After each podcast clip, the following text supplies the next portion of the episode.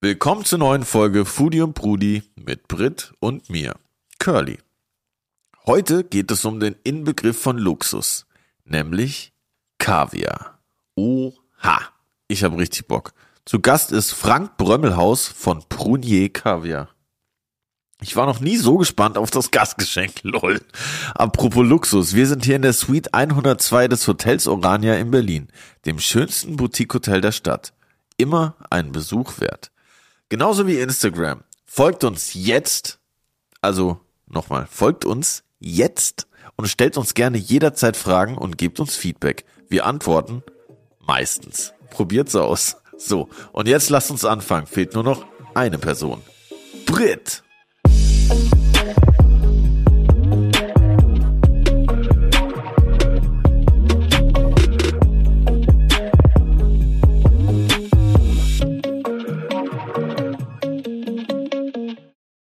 Oh Mann, ich habe sowas Geiles gekocht an Weihnachten. Also Was? gekocht, warm gemacht. Was? Was? Vegane Ente. Oha. Ja, gibt ja tatsächlich in Asiamärkten super krasse Auswahl inzwischen auch, ne? Ente am Stück. Leben so die dann so. nicht, oder? Aber wie sehen die dann? Aber wie kaufst du denn? Ist es dann schon so, so abgepackt mäßig oder wie sieht es dann aus? Also die Ente, die ich gekauft habe bei Vegans, die äh, ist schon gerupft gewesen. Das ist ein Vorteil. Und in Plastik eingeschmeißt. Genau. Also es waren eher so Stücke, die auch schon so ein bisschen mariniert sind, so dunkelbraun. Für den Flavor oder für die Farbe? Schon für den, hat schon ein bisschen Beides, glaube ich. Ja. Und Mhm. dann habe ich ähm, inspiriert von unserem großartigen Gastgeber Philipp Vogel, Shoutout. ähm, habe ich einfach so, wie heißen die kleinen Salat, so kleine Salatherzen gekauft und die Blätter einzeln abgerissen, wie so Schiffchen. Ah, Und habe dann einfach Chicorée. die Ente, ähm, nee, nicht Chicorée. Aber so ähnlich sieht es aus dann. Ja. Unser Salatexperte Curly. Ja, klar. Und habe dann einfach so ein bisschen äh, Heusinsoße dazu gemacht. Mm. Und dann Frühlingszwiebeln und Gurken in ganz, ganz feine in Julienne geschnitten. Und Geil. ein bisschen Limettensaft oben drüber und noch frische Chili. Das war ein bisschen geil, muss ich sagen. Das ist auch voll abgegangen. Wir Hast sch- standen alle in der Küche, zack, zack, das war's. Okay, bevor ihr am Tisch wart. Klar. Aber habt ihr, hast du schon mal davor gemacht oder war das ein First? Nee, das war tatsächlich das erste Mal. Geil. Ja, dann müssen wir mal hier, Nice. müssen wir mal vegane Ente machen. Ja, voll. Geil. Ich habe, ich habe, äh, was habe ich denn gemacht? Ich habe meinen äh, berühmten Thunfischsalat mit hart gekochten Eiern gemacht. Mhm. Das ist aber eigentlich ganz easy. Erzähl. Also eigentlich Thunfisch halt. So eine halbe Tube Remoulade. so eine Handvoll Kapern. Die Special-Zutat, die mit M anfängt und mit Aggi aufhört. wow. Die ist krass, ne? Verrückt. Die ist krass. Und dann noch, ja, Salz, Pfeffer und ich bin jetzt gerade so voll auf hart gekochten Eiern. Äh, und dann obendrauf noch so zwei, drei Scheiben Ei. Wie viele hartgekochte Eier musst du essen, um hart drauf zu sein von hartgekochten Eiern? Achso, nee, ich bin gerade drauf hängen geblieben, so ein bisschen, wollte ich sagen. Also, ich esse eigentlich nur so zwei am Tag oder vielleicht auch drei, vier. Auf jeden Fall dazu dann noch, also den Salat in so einer Schüssel, dann oben diese Eierschalen drauf. Weil anrichten ist ja eigentlich das, worum es bei mir immer geht. Und dann noch so Knäckebrotscheiben so reinstecken, dass du die so rauslöffeln kannst, weißt du? Weil dann muss man das Mhm. Besteck nicht abwaschen. das ist so eine Du Überwin. bist so klug. es ist unfassbar. Das war also mein Thunfischsalat. Ihr seht, wenig Komponenten, aber viel Geil. Liebe auf jeden Fall. Aber ich mein veganer Thunfischsalat, der kann auch was. Gibt ja auch inzwischen veganen Thunfischersatz. Haben wir auch Ganz schon nice. geschenkt bekommen? Ja. Auch ein geiles Gastgeschenk vom Jan. Ähm, aber ich liebe es, da noch rohe rote Zwiebeln dran zu machen. Ja, stimmt. Das ist geil. Ich mag mittlerweile auch Zwiebeln, aber eher so entweder halt gebraten oder gedünstet oder so. Ich komme irgendwie nicht drauf klar auf dieses, auf dieses Zwiebelding im Salat. Früher bei meiner Oma, meine Oma hat dem verwöhnten kleinen Curly mal einen extra Salat ohne Zwiebeln gemacht beim Mittagessen. Das war sehr sweet. Shoutout Oma. Ähm, aber ich kam auf diese kleinen gewürfelten Zwiebeln irgendwie nicht richtig klar. Ich weiß nicht, das habe ich irgendwie so ein Kindheitstrauma davon. Oh, ich finde das schon ganz geil, so Rotzwiebeln. Aber das kann ich auch nicht immer haben. Aber weißt du, was ich auch probiert habe? Habe ich im Supermarkt gesehen, veganen Kaviar. Voll What? krass. Ja, aus so Eigengedönse gemacht. Oha. Dann habe ich mir so einen Rösti gemacht veganer Sour Cream und oh, dann geil. so richtig, so richtig russisch Style. Also so wie so ein kleines Blini sozusagen, aber also aus Rösti, das ist geil. Also in Kombination hat es geil geschmeckt und dann habe ich mal so ein Löffelchen pur genommen. Das war irgendwie nicht so der Knaller. War eher so algig bisschen. Alge, Alge, Alge. Ja, so leicht säuerlich irgendwie, keine Ahnung. Ciao, der Knossi. Ähm, ja, ich, ich kann mir vorstellen, wenn es so zu Algenflavor hat, dann wäre das auch nicht so mein Film. Ich muss sagen, ich habe schon ein paar Mal Kaviar gegessen. Manchmal war es richtig nice, manchmal war es irgendwie weird. Ich glaube, das war so ein bisschen auch situationsabhängig. Aber zum Glück haben wir heute jemand da, der uns all diese Fragen beantworten kann. Verrückt. Ich bin mega gespannt. Ich auch. Herzlich willkommen, der Kaviar Dawn Frank Brömmelhaus. Herzlich willkommen bei Foodie und Brudi Frank Brömmelhaus, der Kaviar Dawn, habe ich ihn mal genannt, in der, in der Ankündigung. Und wir freuen uns sehr, dass du da bist. Vielen Dank für die Einladung. Ich freue mich auch. Ja? Wir haben uns etwas informiert und wir haben gelesen, du bist gelernter Koch. Wie kam es denn überhaupt mal, wir fangen mal ganz, ganz vorne an. Wie kam es denn überhaupt dazu, dass Frank Brömmelhaus kochen wollte? Es begab sich zu einer Zeit. Nein, ähm, sagen wir es mal so, ich war dann immer der ähm, in der Schule nicht hm, der fleißigste und irgendwann kam natürlich so der Berufswunsch auf. Irgendwann musstest du dann anfangen zu bewerben, ja, und ähm, und aus einer Lust und Laune kam ich raus. Wir hatten damals im Hauswirtschaftsunterricht in der Schule, war echt gruselig und irgendwann kam das so raus, was willst denn du werden? Ich sage, ich werde Koch. mein Vater, ja, mein Vater war Banker. Ich weiß, die Reaktion weiß ich heute noch, habe ich auch schon tausendmal erzählt. Ähm, beim Abendessen, also bei uns war es Pflicht, um 19 Uhr wurde Abend gegessen, die gesamte Familie zusammen, alle. Ich habe fünf Geschwister, wir waren also immer zu sieben beim Abendessen. Und dann habe ich den rausgehauen und mein Vater so, aha, und nachher eine Pommesbude auf der Reeperbahn wow. Weil, ich sage jetzt mal, muss man das sagen, ich sage jetzt mal, die, der Kochberuf selber hat ja in den letzten Jahren extrem, ich sage mal, auch gewonnen, ich sage jetzt mal, an Anerkennung und Reputation. Ähm, aber zu dem damaligen Zeitpunkt, der war so ein bisschen geschockt, hatte ich so den Eindruck. Hatten wir dann aber relativ schnell, ich sag mal, wir haben ein sehr gutes ähm, Restaurant oder ein Hotel bei uns in der Nähe gehabt. Ähm, also die Wasserburg Arnold, wo ich auch gelernt habe. Und dann kannte er natürlich den Besitzer, weil er ja durch die Bank war. Und ähm, dann haben wir da auch zusammen ein Vorstellungsgespräch gehabt. Wir sind da hingefahren und dann war ich im Winter da, wie man sich dann so bewirbt im Februar. Und dann sind wir durch die Kühlhäuser gelaufen. Da lag da damals schon im Februar, es gab Erdbeeren, es gab grünen Spargel. Also das ganze Programm, was man heute sicherlich anders sieht. Aber es gab es damals schon. Und dann war eigentlich relativ schnell klar, ähm, ja, da habe ich Lust zu. Dann habe ich ein, in den Sommerferien ein dreiwöchiges Praktikum gemacht. Und danach war klar, Brömmelhaus, das machst du nicht. Du bist doch nicht irre. ja.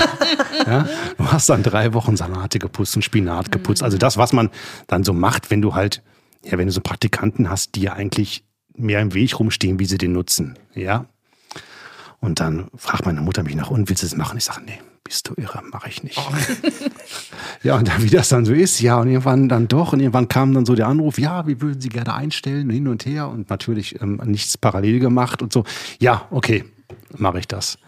Und es war aber auch genau die, die richtige Institution, muss man einfach sagen, die richtige Entscheidung. Und wenn man sich heute mit vielen Leuten unterhält, viele machen einfach den Beruf, den sie machen, durch Zufall, aber dann auch mit Hingabe, muss man einfach sagen. Und, und dann kam eins zum anderen. Ich habe die Lehre gemacht, habe danach ein paar Stationen gemacht.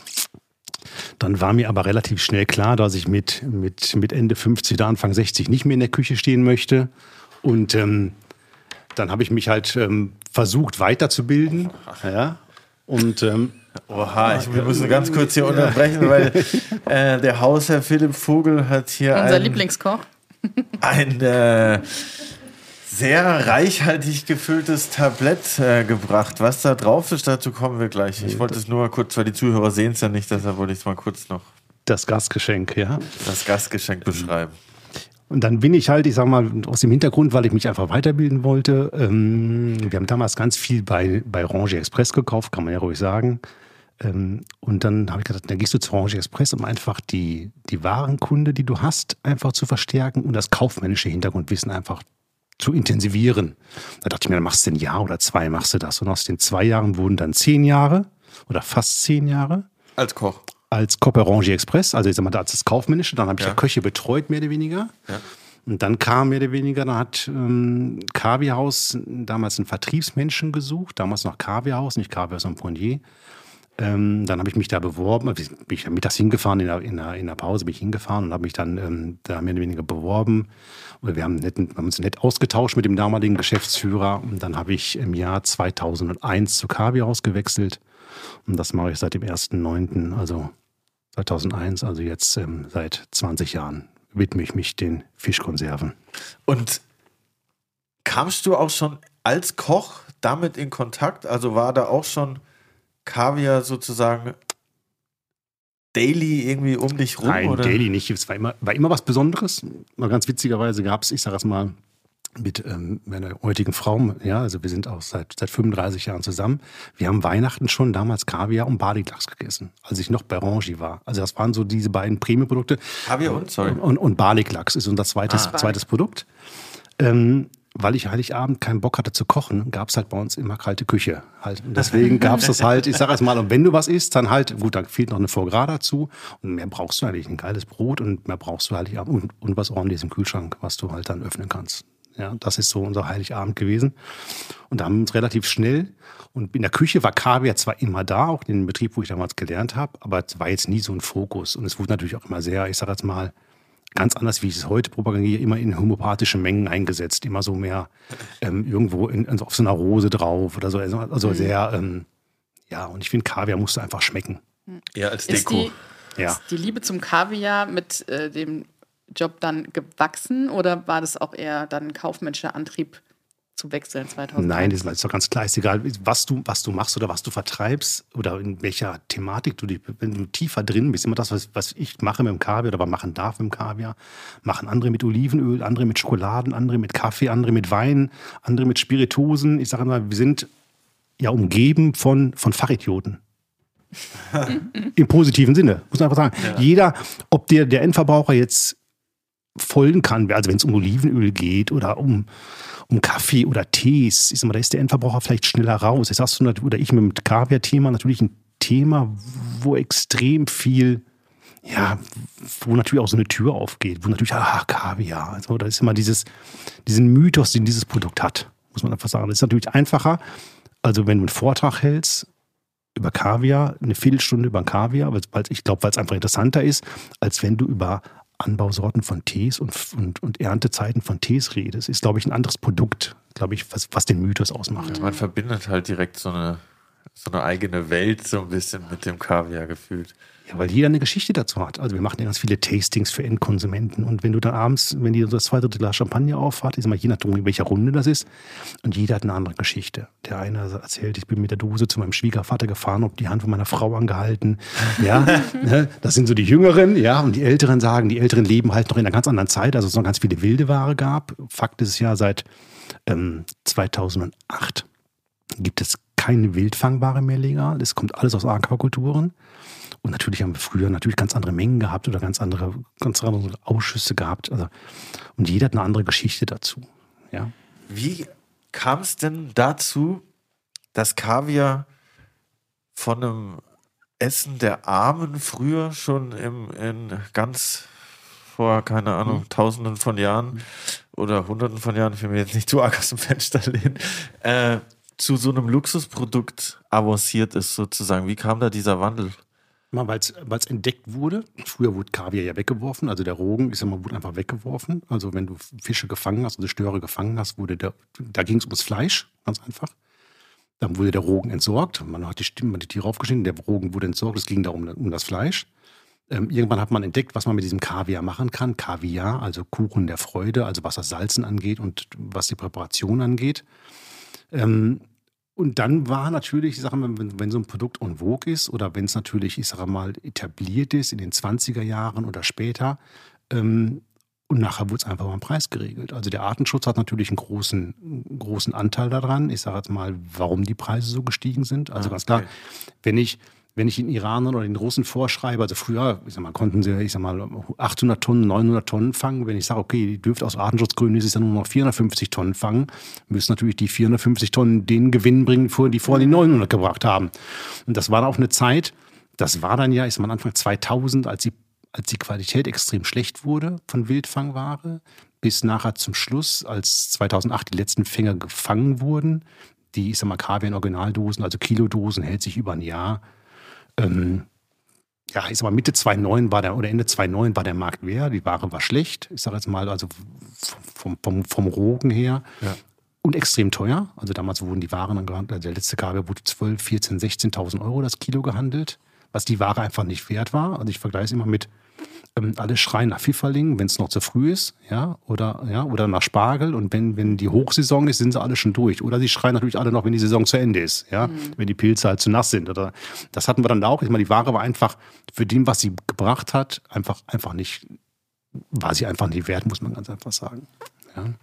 Wie muss ich mir das vorstellen, wenn, wenn du sagst, Rogen wird präpariert? Was passiert mit den rohen Fischeiern, wenn die entnommen, geerntet werden?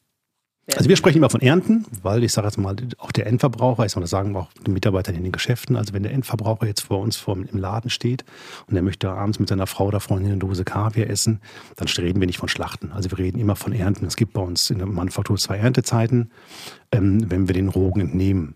Und an den, an den Rogen kommt eigentlich ist eigentlich eins der natürlichsten Produkte. Du entnimmst die Rogensäcke, also, also wir töten unsere Störe, kommen wir vielleicht nachher noch zu, weil das für uns qualitativ wichtig ist. Wir entnehmen die Rogensäcke, dann werden die Rogensäcke einfach gesiebt, also durch ein grobes Sieb wird der, wird der Rogen durch dieses Sieb gedrückt. Die Hauptmembrane bleibt oben auf diesem Sieb liegen. Dann wird der sauber gewaschen, also richtig kräftig abgewaschen. Der Kaviar hat da eine ganz andere Konsistenz, der ist viel härter. Also wenn man Rogen sieht, der nicht gesalzen ist, der sieht aus wie, wie schwarze Pfefferkörner oder wie Wacholderbeeren. Ja, auch von der Konsistenz viel härter. Und dann kommt eigentlich nur Salz dazu. Also eine Salzmischung. Das ist ja das, was ich gleich bei unserem Gastgeschenk, was wir einfach vielleicht probieren können. Wir arbeiten mit verschiedenen Salzen und verschiedenen Salzgehalten. So präparieren wir äh, unterschiedliche Geschmackserlebnisse beim Rogen. Ja, weil wir einfach auf die Rohware eingehen. Rohware heißt da der Rogen. Also bei uns werden, jetzt sind wir schon tief in der Materie drin, aber bei uns werden die Störe in der offenen Anlage in der Nähe von Bordeaux ähm, sechs bis acht Jahre alt. Und ein Störweibchen, was mit sechs Jahren geschlechtsreif wird, produziert halt einen anderen Rogen wie ein Störweibchen, was mit acht Jahren geschlechtsreif wird. Also, sechs Jahre ist meistens ein kleines, weich, kleines schwarzes Korn, acht Jahre ist meistens ein größeres, helleres, fetteres Korn. Fett ist beim Kaviar, also die Helligkeit, Fett ist beim Kaviar immer so ein Geschmacksträger, also eine Geschmackskomponente. Deswegen gehen wir hin und salzen wir fette Kaviarsorten anders als kleine schwarze. Und so arbeiten wir mit fünf verschiedenen Salzen, fünf verschiedenen Salzgehalten.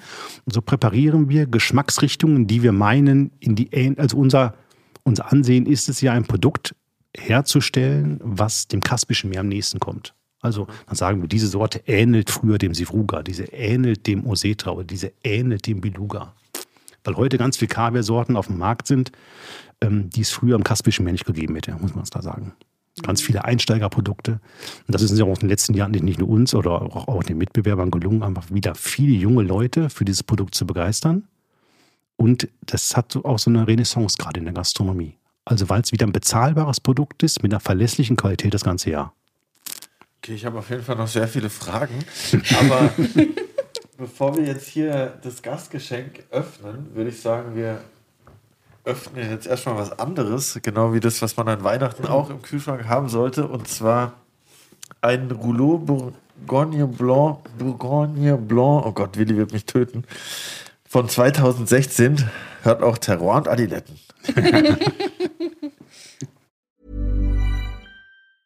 Quality sleep is essential for boosting energy, recovery, and well being. So, take your sleep to the next level with Sleep Number. With a Sleep Number smart bed, you can individualize your comfort level and enjoy a better sleep night after night. JD Power ranks Sleep Number number 1 in customer satisfaction with mattresses purchased in-store. And now the Queen Sleep Number C4 smart bed is only $1,599, a saving of $300 only for a limited time. For JD Power 2023 award information, visit jdpower.com/awards. Only at Sleep Number stores or sleepnumber.com. Bourgogne, irgend so halt. Bourgogne, du hast es schon richtig gesagt. Ja, siehst du. Oh ja, das ist. Ist der Briten ein bisschen im Nachteil, Bisschen glaube ich, ne? Aber, Das ist nicht schlimm. Ich, äh, ja. Aber ich habe meinen Hamburger Mitbewerber ähm, kurz angerufen und er hat mir hier drei vegetarische Alternativen Oh, genannt. wow. Ob das natürlich, ich behaupte es mal, ob das geschmacklich irgendwie mithalten kann, war ich zu Könnt ihr ja bezweifeln. gleich mal testen. Ja, aber ich habe dir drei, drei vegane Arten mitgebracht. Die eine sieht zum Beispiel so ähnlich aus wie ein Keta-Kaviar. Ja. Mhm. Der andere sieht aus wie ein schwarzer Kaviar, aber das sind alles Sorten, die aus Seealgen hergestellt werden. Das macht mein Hamburger Fachkollege. Mega. Ähm, ja, also der Das, äh, jetzt, jetzt bin ich ja? geplättet. Geil. Mega Danke dir. Ja? Sehr cool. Ja, dann würde ich sagen, wir Ja. stoßen mal an Ja, auf dann. deinen Besuch. Cheers. Cheers. Schön, dass du da bist. Vielen Dank. Cheers. Danke, Steve, für den Wein. Der Oha. passt. Das, äh, ja, Sehr Groß gut ausgedrückt. Stevie. sehr lecker. Der korkt! Nein. Ja, gut, Also, damit wow. ihr euch das besser vorstellen könnt, wir haben hier ein äh, wundervolles Holztablett vor uns stehen mit 1, 2, 3, 4, 5, Oh, wow. sechs verschiedenen Kaviar-Döschen, die gerade geöffnet werden. Die Dö- Die Döschen sind auch wunderschön. Wow. Fotos auf Instagram. Der nachher, Frank ne? äh, Ja. öffnet gerade. Ja, Lenny macht das noch professioneller. Ich brauche das Ja. ja nur, dass das mir auch jemand glaubt. Ist wirklich verrückt. Das sieht hier richtig, richtig feudabel aus. Also ich habe jetzt einfach mal diese sechs Sorten mitgebracht, weil ich meine, die geben so das größte Spektrum wieder, was es im Moment gibt. Ja, ähm, man könnte jetzt die einzelnen Sorten noch hoch und runter in der, in der Alter, in der Maturation probieren oder verkosten, würde aber zu weit führen. Ähm, gut, wir heißen ja Kaviaus und Prunier. Der Hintergrund ist der, Kaviaus ist die DNA des Händlers. Also Kaviaus hat nichts anderes gemacht, 1950 gegründet, wie Kaviar im Kaspischen Meer einzukaufen, umzupacken und zu handeln. Mit Schwerpunkt an den Endkonsumenten. Also wir sind ja auch durch die Flughafengeschäfte sag mal, bekannt. Vier Stück habt ihr da, ne? Wir hatten, also wir, in Deutschland haben wir sie alle geschlossen zum Ende Februar, aufgrund Macht der, Sinn, ja. aufgrund Ja. der Krise ähm, und der, des Ausblicks, die diese Geschäfte in den nächsten Jahren haben werden. Ja, klar, das macht Sinn. Ähm, haben- mit Schmerz haben wir zum Schmerzen zurückgezogen. Ähm, es gibt noch, jetzt mal andersrum, haben wir jetzt ein Restaurant in Köln eröffnet, das Pruni Kolonie Restaurant. ähm, Und es gibt noch eine Seafood beim Hamburger Alsterhaus. Also das sind die beiden Outlets, die im Moment noch zur, zur deutschen GmbH gehören. Ja. Äh, und Prunier, die DNA ist der Produzent. Das unterscheiden wir ganz einfach. Also Kaviarhaus ist das, was wir selber handeln, also was wir zukaufen. Und das ist zum Beispiel die ersten beiden Sorten kommen zum Ah, Beispiel aus, aus China. Ja, das wissen die wenigsten. Die, Chine, die Chinesen produzieren, ich behaupte mittlerweile, ähm, 60, 70, 75 Prozent des, des europäischen Jahresbedarfs. Wow. Wow. Die Chinesen produzieren, werden dieses Jahr rund 85 Tonnen produzieren. Ähm, das ist, aber wir kommen gleich, also ich will das gar nicht beeinflussen, einfach das, was, das ist ein Produkt, was im Moment sehr gefragt ist, auch in der Top-Gastronomie, ähm, was viele halt haben wollen. Ja, das sind die ersten beiden Sorten. Das erste ist ein Hybrid. Bei uns heißt der Quindau, weil ja im Quindau-See gefarmt wird, See der tausend Inseln.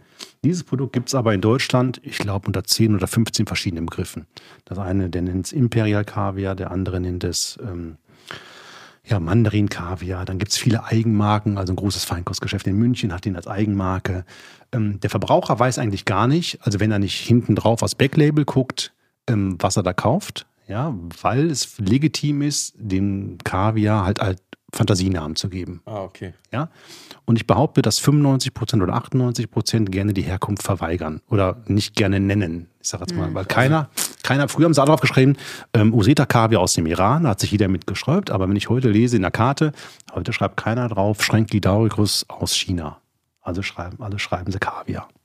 Ja. Ja, das Weil ist man nicht so ein Gesetz hat, was dann dazu verpflichtet, sozusagen. Kein erstens, ja, Reinheitsgebot. ja, erstens das, ja, das wird, man wird nicht dazu verpflichtet und du bringst dich nur in Diskussionen, muss man das einfach sagen. Also der, der Kunde hat keinen Bock auf China.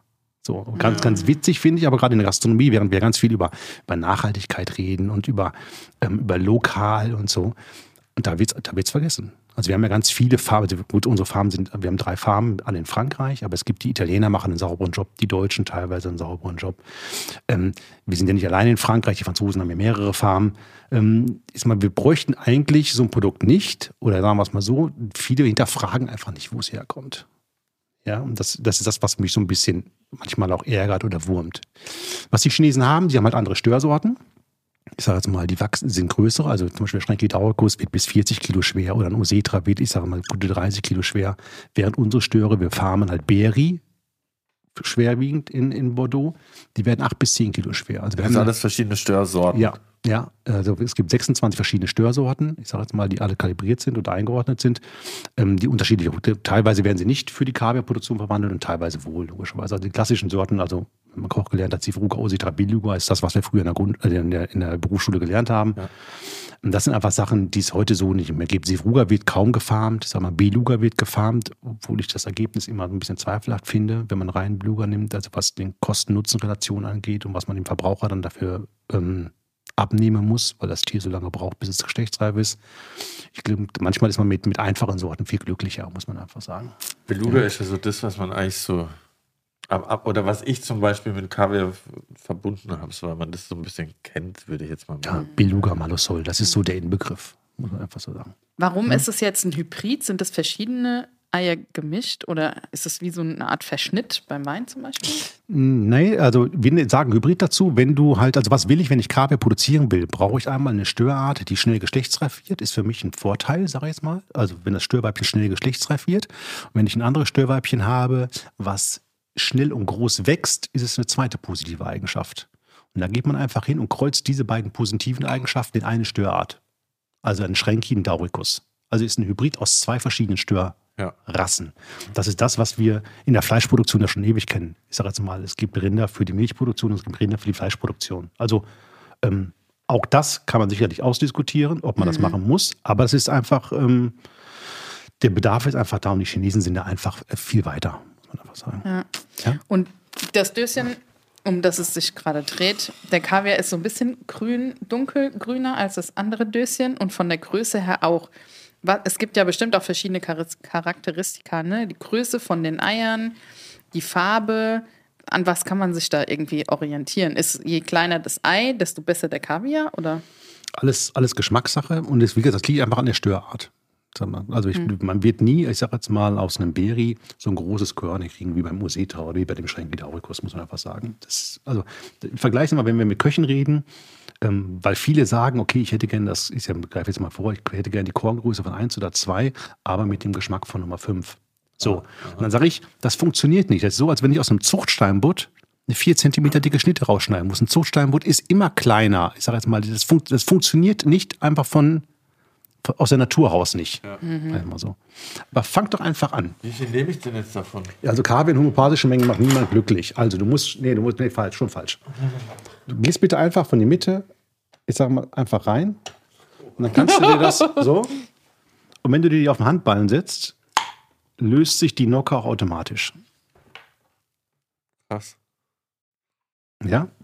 Und so, der Vorteil ist, so können wir nämlich gleich mit dem nächsten Löffel in die nächste Dose. Da ja, muss Philipp gleich nicht noch 50 Löffel spülen, wenn wir fertig sind. Ja? ja A, temperiert der Kaviar ein bisschen. Und dann würde ich dich bitten, den einfach in den Mund zu nehmen, gegen den Gaumen zu drücken und einfach, einfach, du sagst mir nachher, was bei dir okay. passiert. Ich gucke hier aufmerksam zu.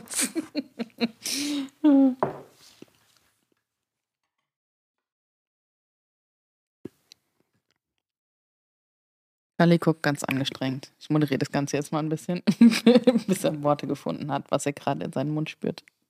Das ist krass. Sehr. Es schmeckt irgendwie so voll frisch.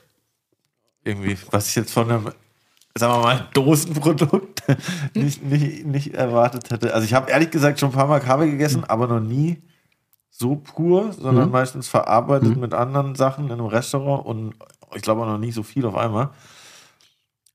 Es schmeckt so voll fresh nach Meer irgendwie, finde ich. Also das ist ja das, also Und wenn cremig. Ich, genau, cremig. Also wenn du sagst, oder wenn ich jetzt, also gut, jetzt ist man ja viel unterwegs, auch abends irgendwie auch so empfängen oder so, oder, oder bis eingeladen wegen Verleihung und so.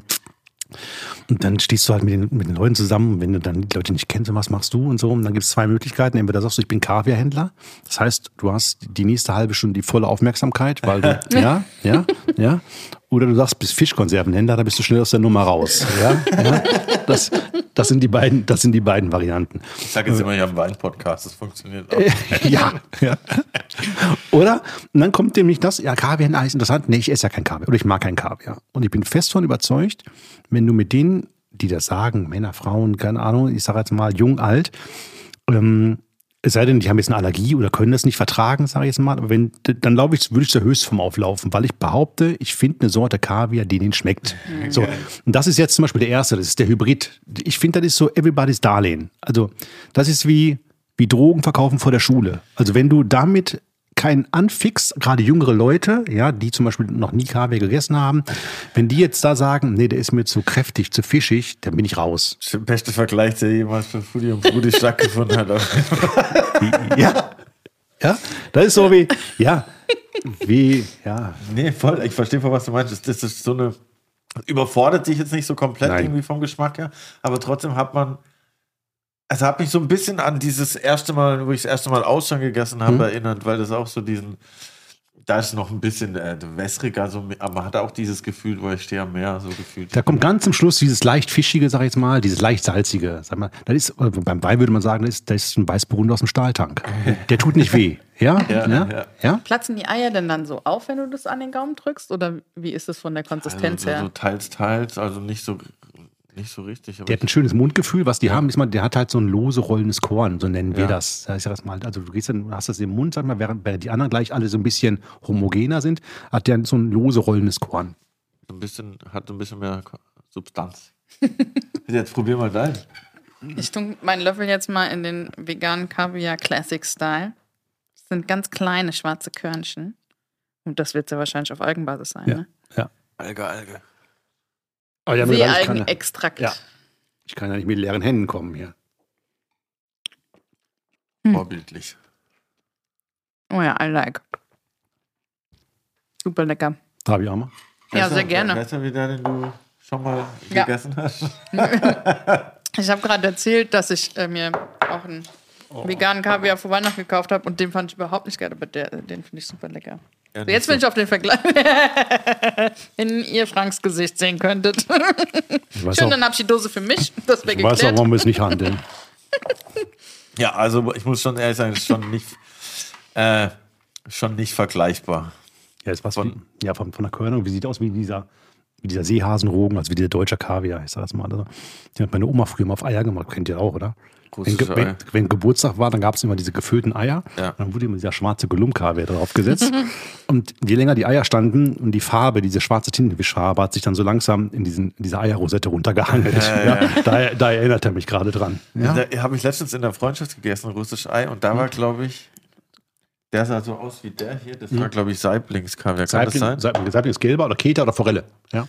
Es war aber auch lecker. Aber das ist wahrscheinlich so eine Stu also so Saibling und Forelle ist so generell alles, was nicht stört, ist zweite Klasse mehr oder weniger. Nee, wir oder? unterscheiden ganz einfach. Also bei uns im Katalog oder generell unterscheiden wir in der Schreibweise. Alles, was vom Stör kommt, schreiben wir mit C und alles, was von Alternativfischen kommt, die auch top sein können. Also ein toller Lachskaviar, toller Forellenkaviar, Saibling, Hecht aus Astrakhan, Wildfang zum Beispiel, sind tolle Produkte. Du kannst natürlich, ich sag mal, wenn du mit einer 125 Gramm Dose nach Hause kommst, machst du dir andere Freunde, als wenn du 100 Gramm Hechtkaviar mitbringst. Ja, ich sage jetzt mal, das, sind, ist ein ganz anderes Produkt. Mit diesem Ja. Produkt musst du was machen. Also, wenn du ein Hechtkaviar, ich sage jetzt mal, in den Creme Cru einrührst, vielleicht ein paar Charlottenbrunoise dazu, ein paar Gemüsebrunoise dazu ähm, und die über einen gebratenen Fisch napierst, dann macht so ein Produkt Sinn. Aber so ein 100 Gramm Hechtkaviar aufzumachen und du meinst, du löffelst den und bis der hält, ich glaube, da bin ich nicht bei dir. Wie isst du denn am liebsten Kaviar? Ich meine, das, was ihr jetzt gemacht habt, ne, den auf den Handrücken zu löffeln und dann vom Handrücken zu essen, das äh, ist natürlich die purste Art, aber gibt es auch, keine Ahnung, Blinis mit Creme fraiche und Kaviar oder wie auch immer? Da kommen wir gleich zu, weil ich sage ja immer, nicht jeder Kaviar passt zu jedem Gericht. Könnt ihr immer die zweite Sorte. Nicht jeder Kaviar passt zu jedem Gericht. Es gibt hier Sorten dabei, damit würzt du. Finde ich. Also ich bin da ein Freund von einem Beef Carpaccio oder von einem Beef Tartar zum Beispiel. Und wenn du da Kaviar drauf machst, musst du ja aber auch was können. Also der darf jetzt bei dem Fleisch nicht untergehen zum Beispiel. Oder wenn du warme Fischgerichte machst. Ähm, und es gibt Sorten, die isst du halt pur in der Küche oder mit ein paar Blinis dazu. Muss man ganz einfach sagen. Aha. Curly ist ganz ruhig. Also, du siehst hier viel helleres Korn, also viel fetter. Ja. Ah, okay, je heller, desto fetter. Ja. Also im Kaspischen Meer gab es die Faustregel, je heller der Rogen, desto älter war das Störweibchen. Mhm. Ja. Also der war hat noch ein Tick cremiger, Ja. wahrscheinlich wegen dem Durch die, durch Fett? ja. und viel, auch ein bisschen salziger gefühlt, Mhm. weil die den mehr Salz wegen, wegen mehr Fett wahrscheinlich, oder? Oder anders Salz meinst du? Anderes halt. Die hat aber mehr Eigengeschmack. Ja, fand ich auch. Ja, ist irgendwie.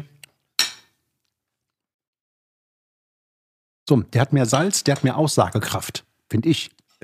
Das erinnert mich so voll an, an entweder an Tequila oder an Schnupstabak die ganze Zeit. Also ich würde sagen, der ist jetzt ein bisschen lauter. Der ist präsenter. Dann nimmt ein bisschen mehr ein. Ja, was die aber beide nicht haben, ich finde, die haben kein Volumen.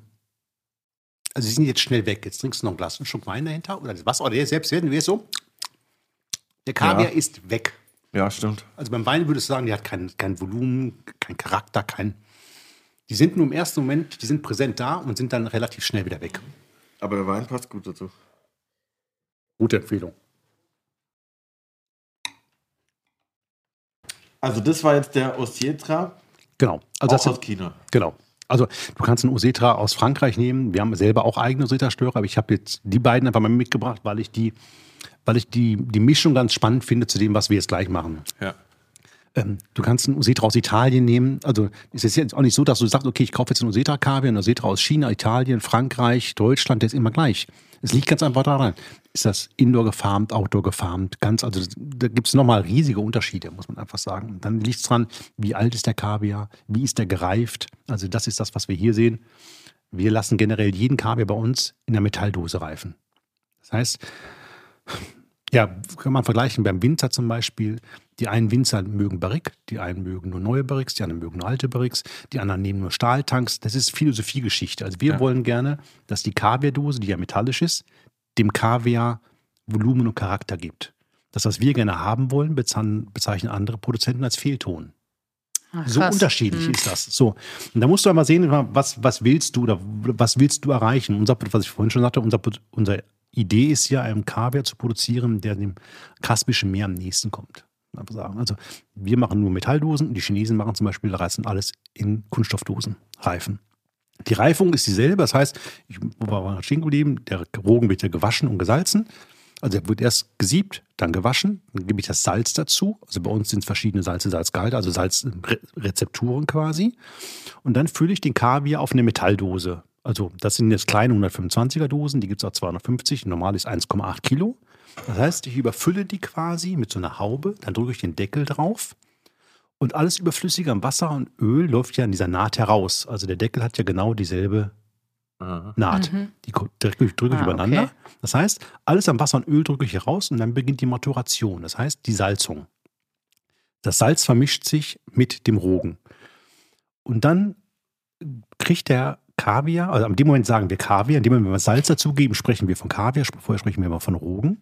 Das heißt, in dem Moment beginnt die Maturation. Das heißt, das Korn wird weicher. Die Konsistenz, die wir jetzt beim Kaviar essen, bekommt er erst durch das Salz, weil vorher wäre er ja härter gewesen. Mhm. Warum bringt man das? Warum wird das überhaupt in Metalldosen zum Beispiel jetzt immer gelagert und jetzt nicht wie dieser vegetarische zum Beispiel im Glas? Hat das einen Grund bestimmt? Oder? weil ich sag mal, A, die Metalldose den Hintergrund hat, dass, dass, dass der darin reift und das Salz, also Wasser und Öl an dieser Naht herausläuft. Ja. Ich sag mal, du da kriegst dadurch ein pralleres Korn hin. Und ich sag jetzt mal, Glas ist halt, ich sag mal, ja, Kaviar kann keine Hitze ab, kann keinen Sauerstoff ab und kann halt, ich sag mal, kein Tageslicht ab. Das sind, Okay, das sind, negat sind negative Eigenschaften für, für die Lagerung und für die Reifung des Rogens. So. Und dann bekommst du ein reiferes Korn und die Maturation beginnt dann. Und deswegen Metalldosen, weil wir das halt gerne so, gerne so hätten. Aber leichter wahrscheinlich wie Glas. Fangen wir mit der nächsten Sorte an. Also ich habe jetzt viermal Prunier Kaviar mitgebracht. Das erste ist die Sorte Tradition, dann Paris, St. James und Malosol. Tradition ist so unser Brot- und Butterprodukt. Davon produzieren wir rund, rund 60, so 60 Prozent. Ja? Das ist unser, dann gibt es die Taste-Varianten, also mit Paris, St. James und Malosol. Die drei haben alle dieselbe Rogenselektion, ja, also ein größeres Korn, was hier natürlich durch das Pursalz ein bisschen kleiner wird. Aber sie sind alle unterschiedlich gesalzen, unterschiedlichen Salzen, unterschiedlichen Salzgehalten. Okay. Deswegen sagen wir halt, den würden wir jetzt vielleicht pur essen, den würden wir da und dazu machen. Also zu Paris fehlt zum Beispiel Kaisergranat oder Hummer Carpaccio. Zu St. James, der kann ein bisschen was Kräftigeres ab. Der kann also die, diese eirigen, dottrigen Noten. Malosol, ganz klar, Beef Tartar. Während jemand Malosol viele schon überfordert sind. Ja, also das ist genau das Gegenteil. Deswegen essen wir die so im Kreis, Ja. weil wir einfach jetzt von mild zu kräftig gehen. Und das ist jetzt, wie heißt der? Tradition, bei uns Prunier Tradition. Tradition. Ja, immer größer, immer größer, immer größer. Think big. Und das Sieben dient es dann auch einfach der Qualität, dass in der Dose alle Eier gleich groß sind? Mhm. Oder trennt es einfach nur? Du trennst die Membrane von dem Rogen. Also du hast diese, wie, wie sagt der, ähm, also wenn du jetzt, ein, die Membran ist ja wie, mal, wie, wie so ein Luftballon, also langer Schlauch, ja, und du reibst den oben, dann bleibt mehr oder weniger die Haut, Haut bleibt oben drauf und der Rogen fällt, also ähm, ja, als wenn du die, die, die einzelnen Körner fallen halt aus dieser Membrane raus und die Mem Haut bleibt oben drauf. Ja. Soll ich mal sagen. Okay. Ja. Oh, der war jetzt. Der war bis jetzt am fischigsten. Aber, das ist das, was ich meine, durch, die kleinen, durch die kleinen ähm, Metalldosen, der hat aber eine Ansage. Ja, auf jeden Fall. Das Ja? ist auf jeden Fall eine Ansage. Ja, und das ist das, was ich meine. Also gegenüber den 1, 2, ja, du bist bei Proni Tradition, bei dem Einsteigerprodukt für uns, du bist aber sofort ganz woanders. Ja. Also geschmacklich. Absolut. Aber das liegt auch, auch die Konsistenz im, im Mund ist ganz anders. Ganz andere, viel, viel weicher. Also, der, der, also ein Beri ist viel weichschaliger. Viel, also das gibt der Fisch einfach vor. So muss man einfach sagen. Und das ist ja das, was, was manche Ga- Gastronomen halt nicht wollen. Ich sage jetzt mal, Sorte 1 und 2 sind für mich reine Instagram-Kaviars. Weil die gut aussehen. Halt Ja. Ja. die bewirken, und ich diskutiere auch gerne, auch mit, auch mit, ich diskutiere mit vielen Köchen auch und so, und das, die, die Tasting machen. Ähm, und gibt gibt einen Drei-Sterne-Koch aus dem Süden, der auch im fortgeschrittenen Alter, der einfach sagt, ja, aber das muss ich halt so alt werden, um einfach diese, diese Erfahrung zu machen. Ganz einfach. Der, der, nämlich, der sagte, ich hätte gerne das Korn von 1 mit dem Geschmack von 5, ja, was aber einfach nicht funktioniert. Aber Sorte 1 und 2, was soll ich damit machen? Sagt er.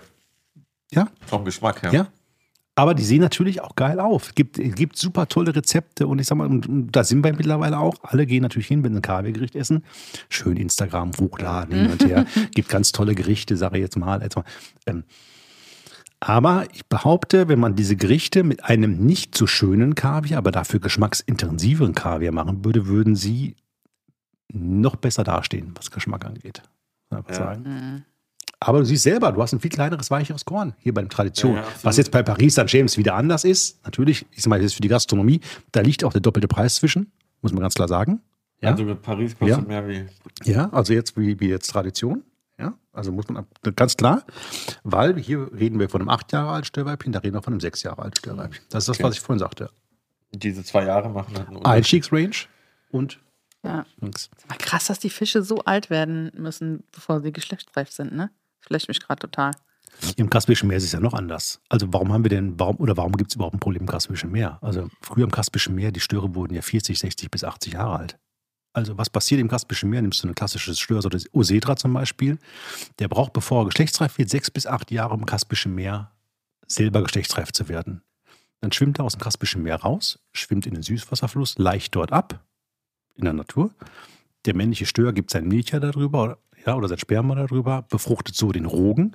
Das Störweibchen schwimmt wieder zurück ins Kaspische Meer und braucht zwei, je nach Störsorte zwischen zwei und vier Jahren, um erneut geschlechtsreif zu werden. Also nehmen wir das Beispiel, acht Jahre wieder geschlechtsreif, schwimmt rein, raus, leicht ab, braucht vier Jahre, um geschlechtsreif zu werden, ist er zwölf. Dann macht er dasselbe wieder. Rein, raus, ist er 16. Rein, raus, ist er 20. Gibt es auch eine Möglichkeit, Rogen zu entnehmen, ohne den Fisch zu töten? Ja und nein. Also es gab mal einen, einen Versuch einer Professorin und dieser Versuch wurde, ich sage mal, mit ähm, einem Haufen EU-Geldern subventioniert, daran zu forschen. Ähm, aber was passiert? Also, wenn der Stör im Kaspischen Meer lebt, und irgendwann geschlechtsreif wird. Also der Stör im Kaspischen Meer wird entweder im Frühjahr geschlechtsreif oder im Herbst. Wenn er denn geschlechtsreif wird in diesem Jahr, in dieser Periode. Dann passiert nämlich das, er schwimmt raus aus dem Kaspischen Meer, schwimmt in den Süßwasserfluss, hält sich gerne in diesen Deltaebenen auf, da wo sich Salz und Süßwasser vermischt. Das heißt, dann beginnt für das Störweibchen der Ableichprozess. Da setzt ein Sekret auf den Rogen, das macht den Rogen weich. Weil es dann weiter schwimmt aus diesen Deltaebenen in die Süßwasserflüsse. Und dort, die Bilder haben wir alle schon mal gesehen, dort krümmt sich der Stör und drückt ja den Rogen in einem Strahl heraus. Meistens in so ein Kiesbett, also macht vorher mit der Schwanzflosse ein Kiesbett, drückt den Rogen heraus. Der männliche Stör kommt, befruchtet den Rogen und beide schwimmen theoretisch äh, wieder zurück ins Kaspische Meer. Genau, ja, ja. Und sind sie nicht geschieden, leben sie noch heute. Sie noch heute. Ja. Ähm, das heißt aber, um das in der Aquakultur hinzubekommen, muss ich ja irgendwas mit dem Störweibchen machen. Und ich behaupte mal, alle Versuche, es wird immer dementiert, aber ich sage jetzt mal ganz einfach, ich kann mich ja jetzt nicht jeden Tag vor dieses Becken stellen, um das, ich sage jetzt mal, betriebswirtschaftlich zu betreiben und zu gucken, na, welche Störweibchen haben wir denn heute, was vielleicht geschlechtsreif wird. Also, was mache ich oder muss ich machen? Behandle ich diese Störe mit Hormonen. Mhm. Nämlich das ist das, was ich da dann, das ist ja das, ich muss ja irgendwie diesen Ableichprozess in Gang bekommen. Das heißt, die Ja. werden mit Hormonen gespritzt, dann habe ich dasselbe Prozedere, weil sonst kriege ich den Rogen aus dem Störweibchen nicht raus. Also es gibt eine andere Methode, das sage ich gleich nochmal. Das heißt, ich, setze, ich handle, behandle mit den Stör mit Hormonen, ich mache den Rogen weich, kann den dann mehr oder weniger rausdrücken. Aber was muss ich dazu machen? Ich sag mal, es gibt ja auch Bilder oder Filmdokumentationen. Dann geht man hin, setzt diese Riesenstöre in Eiswasser mit Nelkenöl. Das klingt nicht Um- so nice. Ja, um natürlich die ganze Körperaktivität runterzufahren. Also Mhm. du kannst ja gerne mal versuchen, so ein, so ein 20 Kilo Stör oder selbst so ein 10 Kilo Stör mal festzuhalten. Da ist zu viel Power drin. A, sind es wunderschöne Tiere, da ist zu viel Power drin. Ein Muskel eigentlich. Und dann, sind, dann gehen die hin, setzen dieses ganze Tier in Eiswasser und drücken dann den Rogen raus. Ja, weil er dann weich ist. Purer Stress Dann- für das Tier auch. Ja, und da muss ich hingehen, dann habe ich ja eigentlich einen Kaviar oder einen Rogen, den ich eigentlich gar nicht haben will. Weil der Weil ja der viel zu weich ist. Also wir nennen es maturierte Eier. Ja, die sind viel zu, viel zu weich, also evoluierte Eier, Entschuldigung. Die sind viel zu weich. Die sind für die Kaviarverarbeitung eigentlich wertlos, weil sie ja in der Natur den, das Milch ja aufnehmen Mhm. sollen. Also die haben keine Haut. Und dann geht man hin und geht diesen, auf diesem Weg geernteten Kaviar, gibt man dann chemisch eine zweite Haut. Und dann schmeckt er so ungefähr wie dieser Seealgen. Dann lieber okay. direkt vegan. Ich habe ich hab vielleicht die perfekte Idee, wie wir das äh, revolutionieren können. Warum stellt man, warum stellen man nicht einfach so Leute an den Fluss und wenn die es ableichen, nimmt man es einfach raus? Nee, geht ja nicht. Sind ja dann schon weich. Ah. Also früher im Kaspischen Meer hat man ja, früher im Kaspischen Meer hat man ja mit Stellnetzen gearbeitet. Das heißt, die Fische sind ja in diese Stellnetze geschwommen und da konntest du halt selektieren auch, sag ich jetzt mal, ja, Männlein, Weiblein und hast dann den Rogen entnommen. Ja. Okay. Wichtig ist aber, dass du auch im Kaspischen Meer diese Störweibchen fängst oder gefangen hast früher, bevor die diese Delta-Ebenen erreicht haben. Ach so, weil dann dieser Prozess einsetzt, Genau. sobald sie mit Süßwasser in Kontakt kommen. mehr oder Und die andere Alternative war ja, ist, mal, ist ja relativ schnell verboten worden. Du machst, das ist ja auch immer ähm, dieses Kaiserschnittverfahren genannt. Das heißt, du nimmst diesen Stör, setzt ihn auch wieder in Eiswasser, Nelkenöl, setzt die Temperatur runter, dann öffnest du den Stör von vorne bis hinten, entnimmst ihm die Rogensäcke und nähst ihn wieder zu.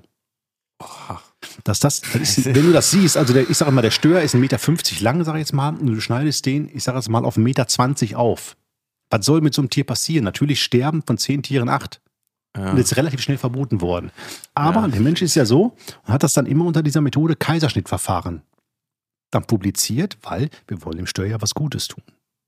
Und ist völliger Schwachsinn. Unsere Devise ist, lass doch das Tier in der Natur artgerecht aufwachsen. Es ist und bleibt eine Aquakultur, braucht man gar nicht drüber reden. Aber, aber unsere Becken sind in der Nähe von Bordeaux. Das heißt, wir nehmen das Wasser aus dem Fluss heraus, leiten es in unsere Becken hinein und leiten es hinten wieder ab. Der Stör braucht sechs bis acht Jahre, um geschlechtsreif zu werden.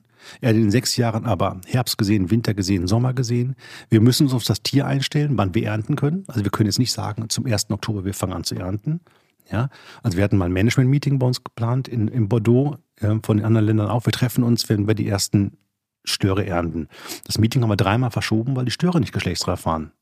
Ja, also ähm, du musst dich einfach auf das Tier einlassen. Also früher hat man ja viel mehr gefüttert, dachte man, großer Stör, viel, viel entnahmen und so. Du musst dich einfach auf das Tier einlassen und musst ihm die Zeit geben, die das Tier braucht, muss man ganz einfach sagen. Hm. Ja, Apropos Zeit. Wir haben so viel äh, Kaviar schon probiert, aber wir probieren gleich noch mehr und ähm, geredet, dass wir unsere erste Kategorie ganz vergessen haben. Die heißt nämlich Schnellkochtopf.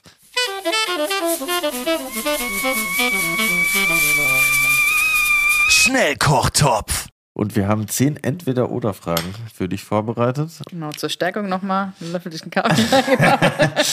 Und wir freuen uns auf deine Antworten. Wie immer, Ladies first. Champagner oder Riesling? Champagner. Kirndau oder Royal Black? Royal Black. Blutwurst oder Fleischwurst? Blutwurst. Moskau oder New York? New York. Zartbitter oder weiße Schoki? Eis. Jogginganzug oder Anzug? Anzug. Mix. Oben Anzug und Genau, unten, unten Jeans, ja. Lachs oder Hering? Äh, Lachs. Prada oder Yves Saint Laurent? Wieder noch. Bin ich raus. Okay, das war nur neun, weil du die Champagnerfrage schon gestellt hast und wir Ach so, einfach sorry. gleich ticken. Wow. Ja, ja das, ähm, Curly. Ja, danke für die Antworten.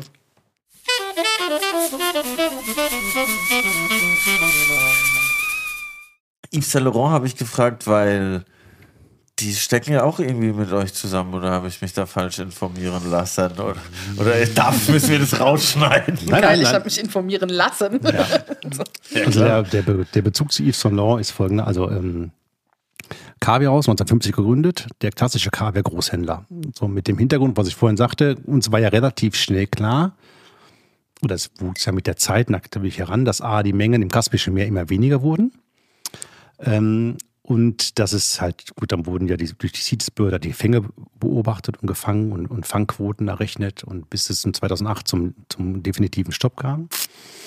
Es gab auf der anderen Seite aber eine, die heutige Ponier-Manufaktur, damals äh, Laurent Sabot, der diese Farm gegründet hat, damals also nicht als Störfarm, ähm, hatte einen Investor und das war halt Pierre Berger und Yves Saint Laurent.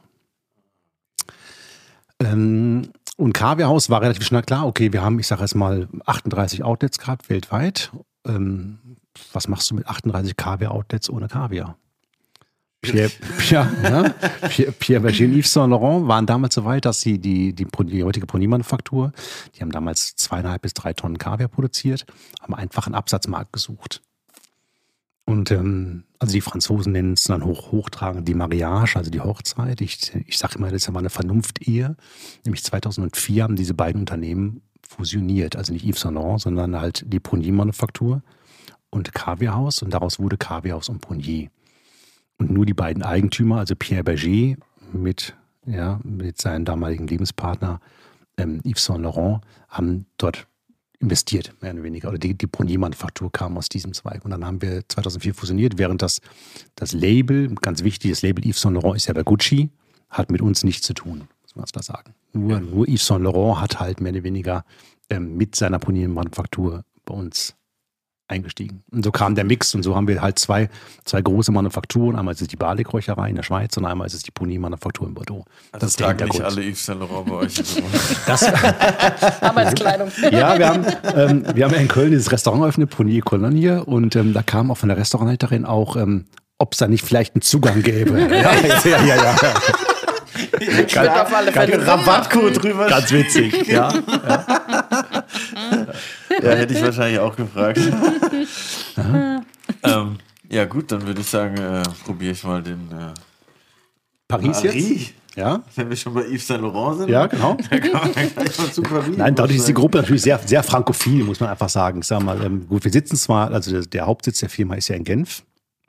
Größer, größer, größer. ist wie beim Champagner, du musst halt auch was schmecken. Ja, Wo sind die Esslöffel? Ja. also wir sitzen zwar in Genf, also in der französischen Schweiz, ich sag mal, sie haben aber klar durch Pierre Berger und Yves Saint Laurent, also durch, durch diese Prunier-Geschichte, ähm, sehr frankophilen Ausschlag. Ich sag mal, wir haben ja auch zwei Geschäfte in Paris, an beide, einmal ist das in der Victor Hugo, also im Arc de Triomphe am 16. und einmal Place de Madeleine in der Innenstadt äh, mit zwei gastronomischen Konzepten. Ganz gute Adressen. Paris macht schon Spaß, ja. ja. ja. Oha. Der war irgendwie so ein bisschen ich würde sagen, sahniger. sanfter und so ein bisschen Ja. sahniger, nicht, nicht ganz so in your face Ja. wie der Tradition, sag Ja. ich mal. Ja? Der ist ein Ich bisschen eleganter. Genau. Wenn, also wenn ich jetzt aussuchen müsste, würde ich wahrscheinlich eher den aufs Brot nehmen, wie den, äh, wie den Tradition. Aber der ist ja auch teurer, war ja klar.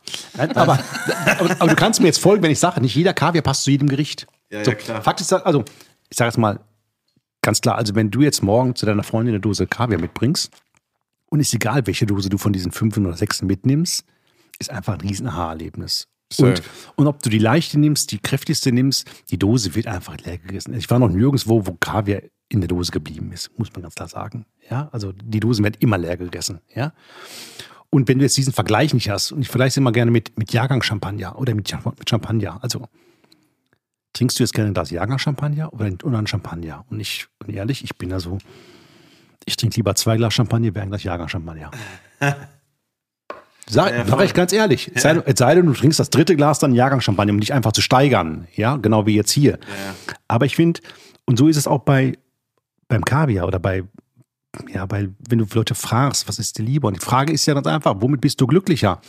Isst du jetzt oder, oder auch in einem Gericht im Restaurant, bist du glücklich mit 20 Gramm Pony-Kaviar Tradition? Ja? Oder bist du glücklicher mit 10 Gramm Paris oder 10 Gramm St. James? Da würde ich Ja. beim, Gas- beim Gastronom würde ich auch immer argumentieren, nimm mehr Menge, weil der Kunde, der, der Gast viel mehr schmecken kann. Also der hat ja viel mehr im Mund, finde ich. Du weißt, das war gerade, ich sagte, also Kaviar, du musst es einfach schmecken können, sag ich mal. Und keinem ist damit geholfen, diesen Deko-Nippes da oben drauf. Das- Wie viel ist denn so ein gehäufter Löffel, David, den wir jetzt hier immer reingehen? So ungefähr? 15 Gramm. Also 15 15 Gramm, Gramm? 15 Gramm finde ich eine gute Portion. Ah, das ist schon recht viel, ne?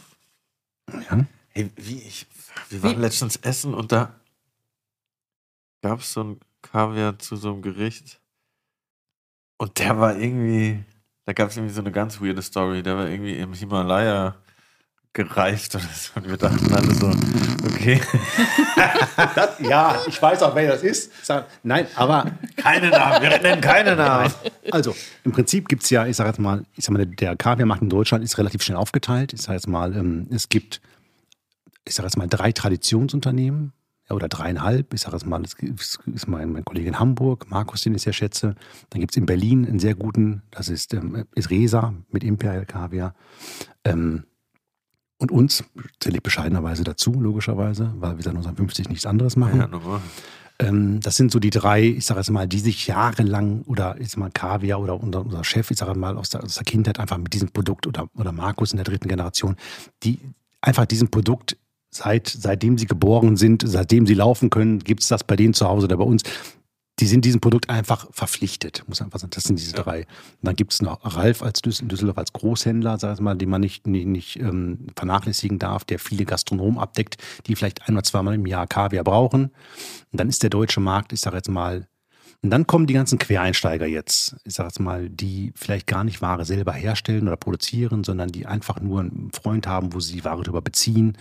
Und dann haben wir genau nämlich, nämlich das, was ich gerade beim ersten Kaviar habe. Dann kaufst du dieses Produkt unter zehn verschiedene Namen und, ganz, und jeder macht eine andere Story drumherum. Ja, und alle Ja. kommen und alle kommen auf dem weißen Pferd angeritten und haben diese Weisheits letzten Schluss und erzählen dir noch irgendeine Geschichte und wir reifen den so und wir machen das so und wir salzen das so.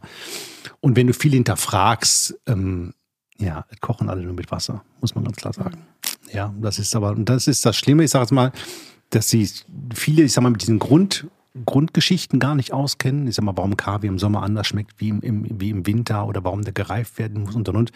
Und sich dann einfach auf solche Spekulationen, auf solche Geschichten, auf solche Marketinggeschichten einlassen. sagen. Ja. Wie lange reift so ein Dös? Wie lange braucht der Kaviar, bis er. Also das sind Originaldosen, Reifen, ich sage jetzt mal drei Monate, dann sind die top. Ach krass, Ja. ich dachte viel länger. Ja, drei Monate, dann sind die top, dann kannst du sie gut verkaufen. Die kannst du aber über ein Jahr verkaufen. Ich sag mal, eine Originaldose hält sich über ein Jahr. Die kleinen Dosen halten sich, ich sage jetzt mal, nur zweieinhalb bis drei Monate, weil die dann natürlich das Verhältnis der Dose des Metalls zum Inhalt ist halt eine andere Proportion wie bei einer 1,8 Liter Dose. Deswegen schmecken die halt, ich sage jetzt mal, sehr kräftiger, also metallischer, gerade der erste, ja, Das, was dann nachher weggeht, wenn die, wenn die in länger Luft sind. Ähm, und dann hast du dasselbe Verhältnis, dass die, die kleinen Dosen, weil natürlich der Sauerstoff, der Anteil darin viel größer ist im Verhältnis Menge Dose zu großen Dosen. Ja, also deswegen halten die kleinen Dosen sich zwei Monate. Ähm, und die Reifung, ich sage jetzt mal, ist dann nach 14 Tagen abgeschlossen. Ich sage jetzt mal nicht abgeschlossen, aber der reift immer weiter. Was wichtig ist, da ist immer Luft drin in diesen Originaldosen. Das heißt, der Kaviar entwickelt sich immer weiter, vergleichbar wie mit dem Champagner und der Hefe. Das heißt, der Champagner entwickelt sich immer weiter. Was nicht drin sein darf, ist Luft.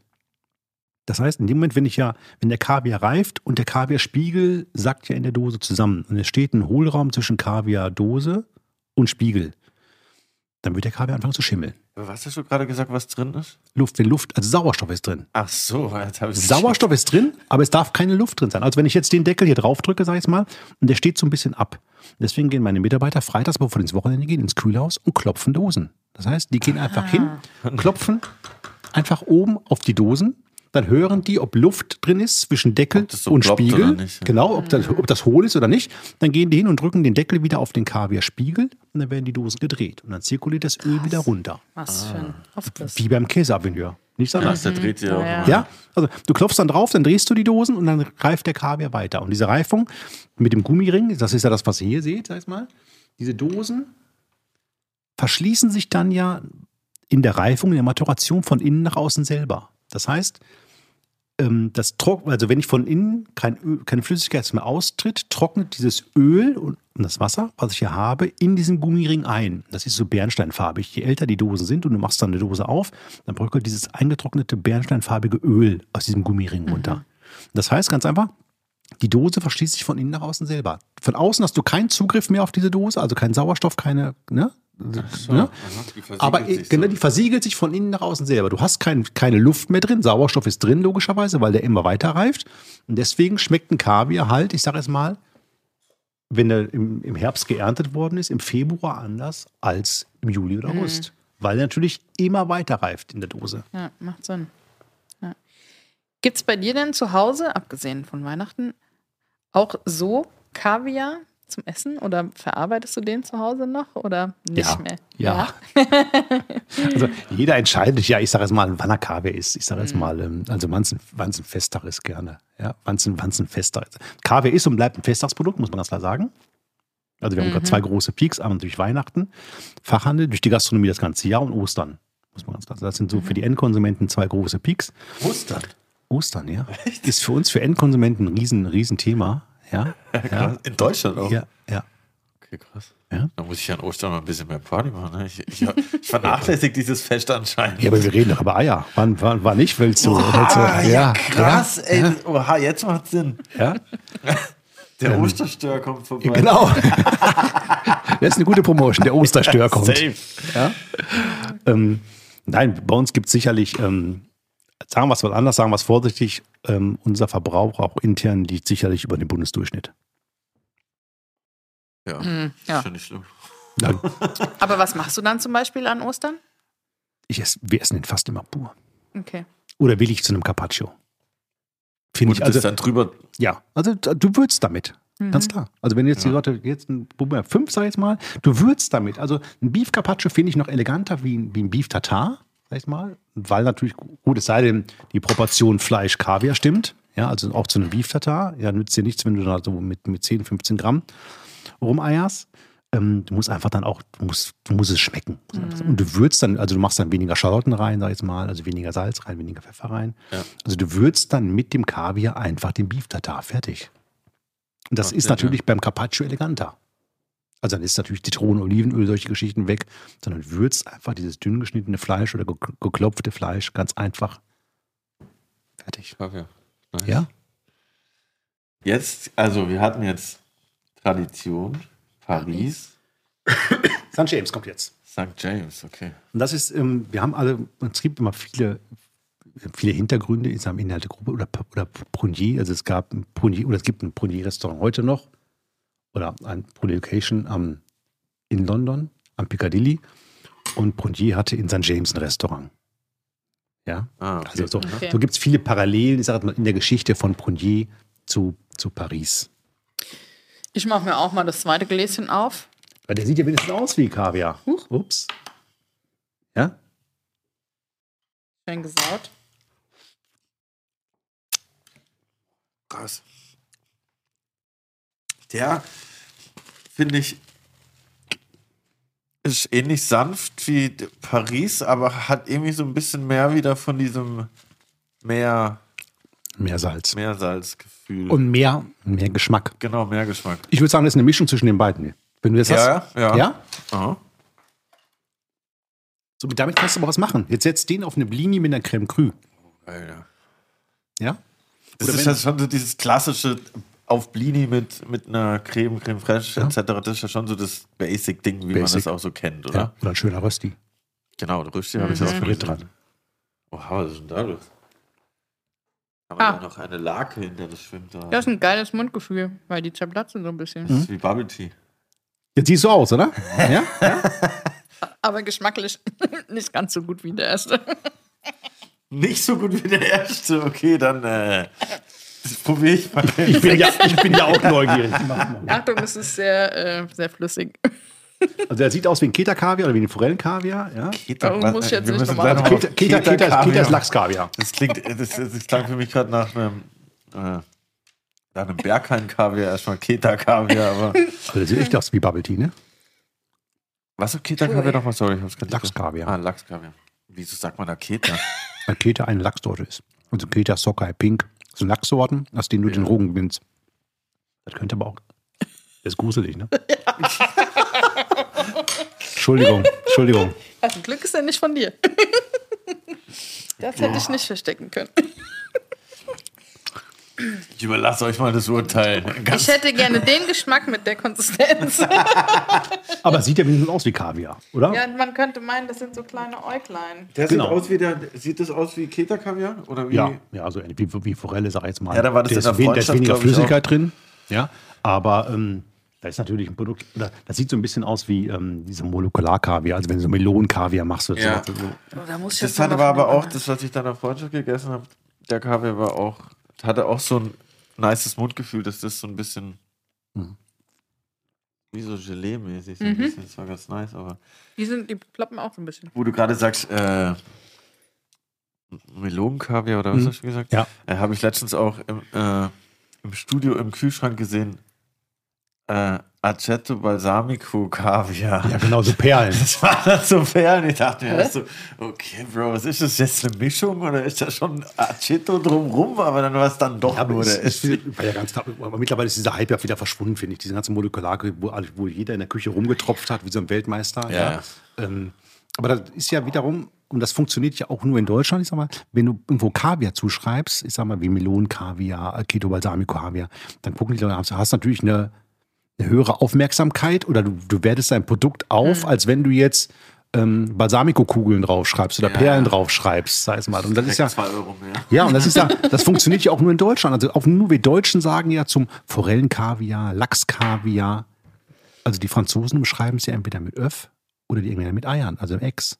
Also kein, also ein Franzose oder ein Engländer würde nie zu einem Nicht-Störprodukt Kaviar sagen. Und damit werten wir Deutschen einfach dieses Produkt hier auf, wo es eigentlich nicht hingehört. Es sei denn, du hast tolle Naturprodukte. Ich sage jetzt mal, ähm, auch dieses Masago-Gelump, was es da gibt, ich sage jetzt mal, ähm, ja, da hat ja mit Kaviar nichts zu tun, muss man das einfach sagen. Also Was meinst du? Dieses Masago, dieses, dieses, was die Asiaten viel nehmen, also für diese Sushi, Ach so, diese ja, Tobiko. So, um das, das unter dem Begriff Kaviar zu handeln, finde ich schon, ähm, ja, müsste bestraft werden. Es müsste halt irgendwie so ein, äh, wie beim Wein, halt auch so Richtlinie geben, dass man halt es nur so nennen darf, wenn es halt wirklich so ist. Sonst ist es halt für den Verbraucher irgendwie so ein bisschen irreführend und er checkt halt den Unterschied auch nicht zwischen Beluga und Saibling. Sola Kaviar. ja, solange wir uns aber bei den Störkaviar unterhalten, also die ganzen, es gibt ja eine Vereinigung von Störproduzenten, also von Störkaviar-Produzenten, die sich, ich sage mal, immer jährlich zu dieser Fischmesse in Brüssel treffen. Und die Überlegung war da, ich sage mal, wer dann natürlich ein Riesenvorbild ist, ist zum Beispiel Parmesan, Reggiano. Ja. Also die, aber natürlich, da werden ja auch Umsätze gemacht, logischerweise. Jetzt geh mal hin, aber sag mal jedem Produzenten, er soll einfach mal 5 Euro oder 10 Euro pro Kilo abdrücken, um so eine Vereinigung zu ja, Ja, ja. Ähm, so, das kriegst du, kriegst du nie. Also dafür, dafür ist, wir reden hier immer über ein Nischenprodukt, über ein individuelles Nischenprodukt. Und da muss einfach jeder sehen, dass er seinen Markt findet. Und viele, ja.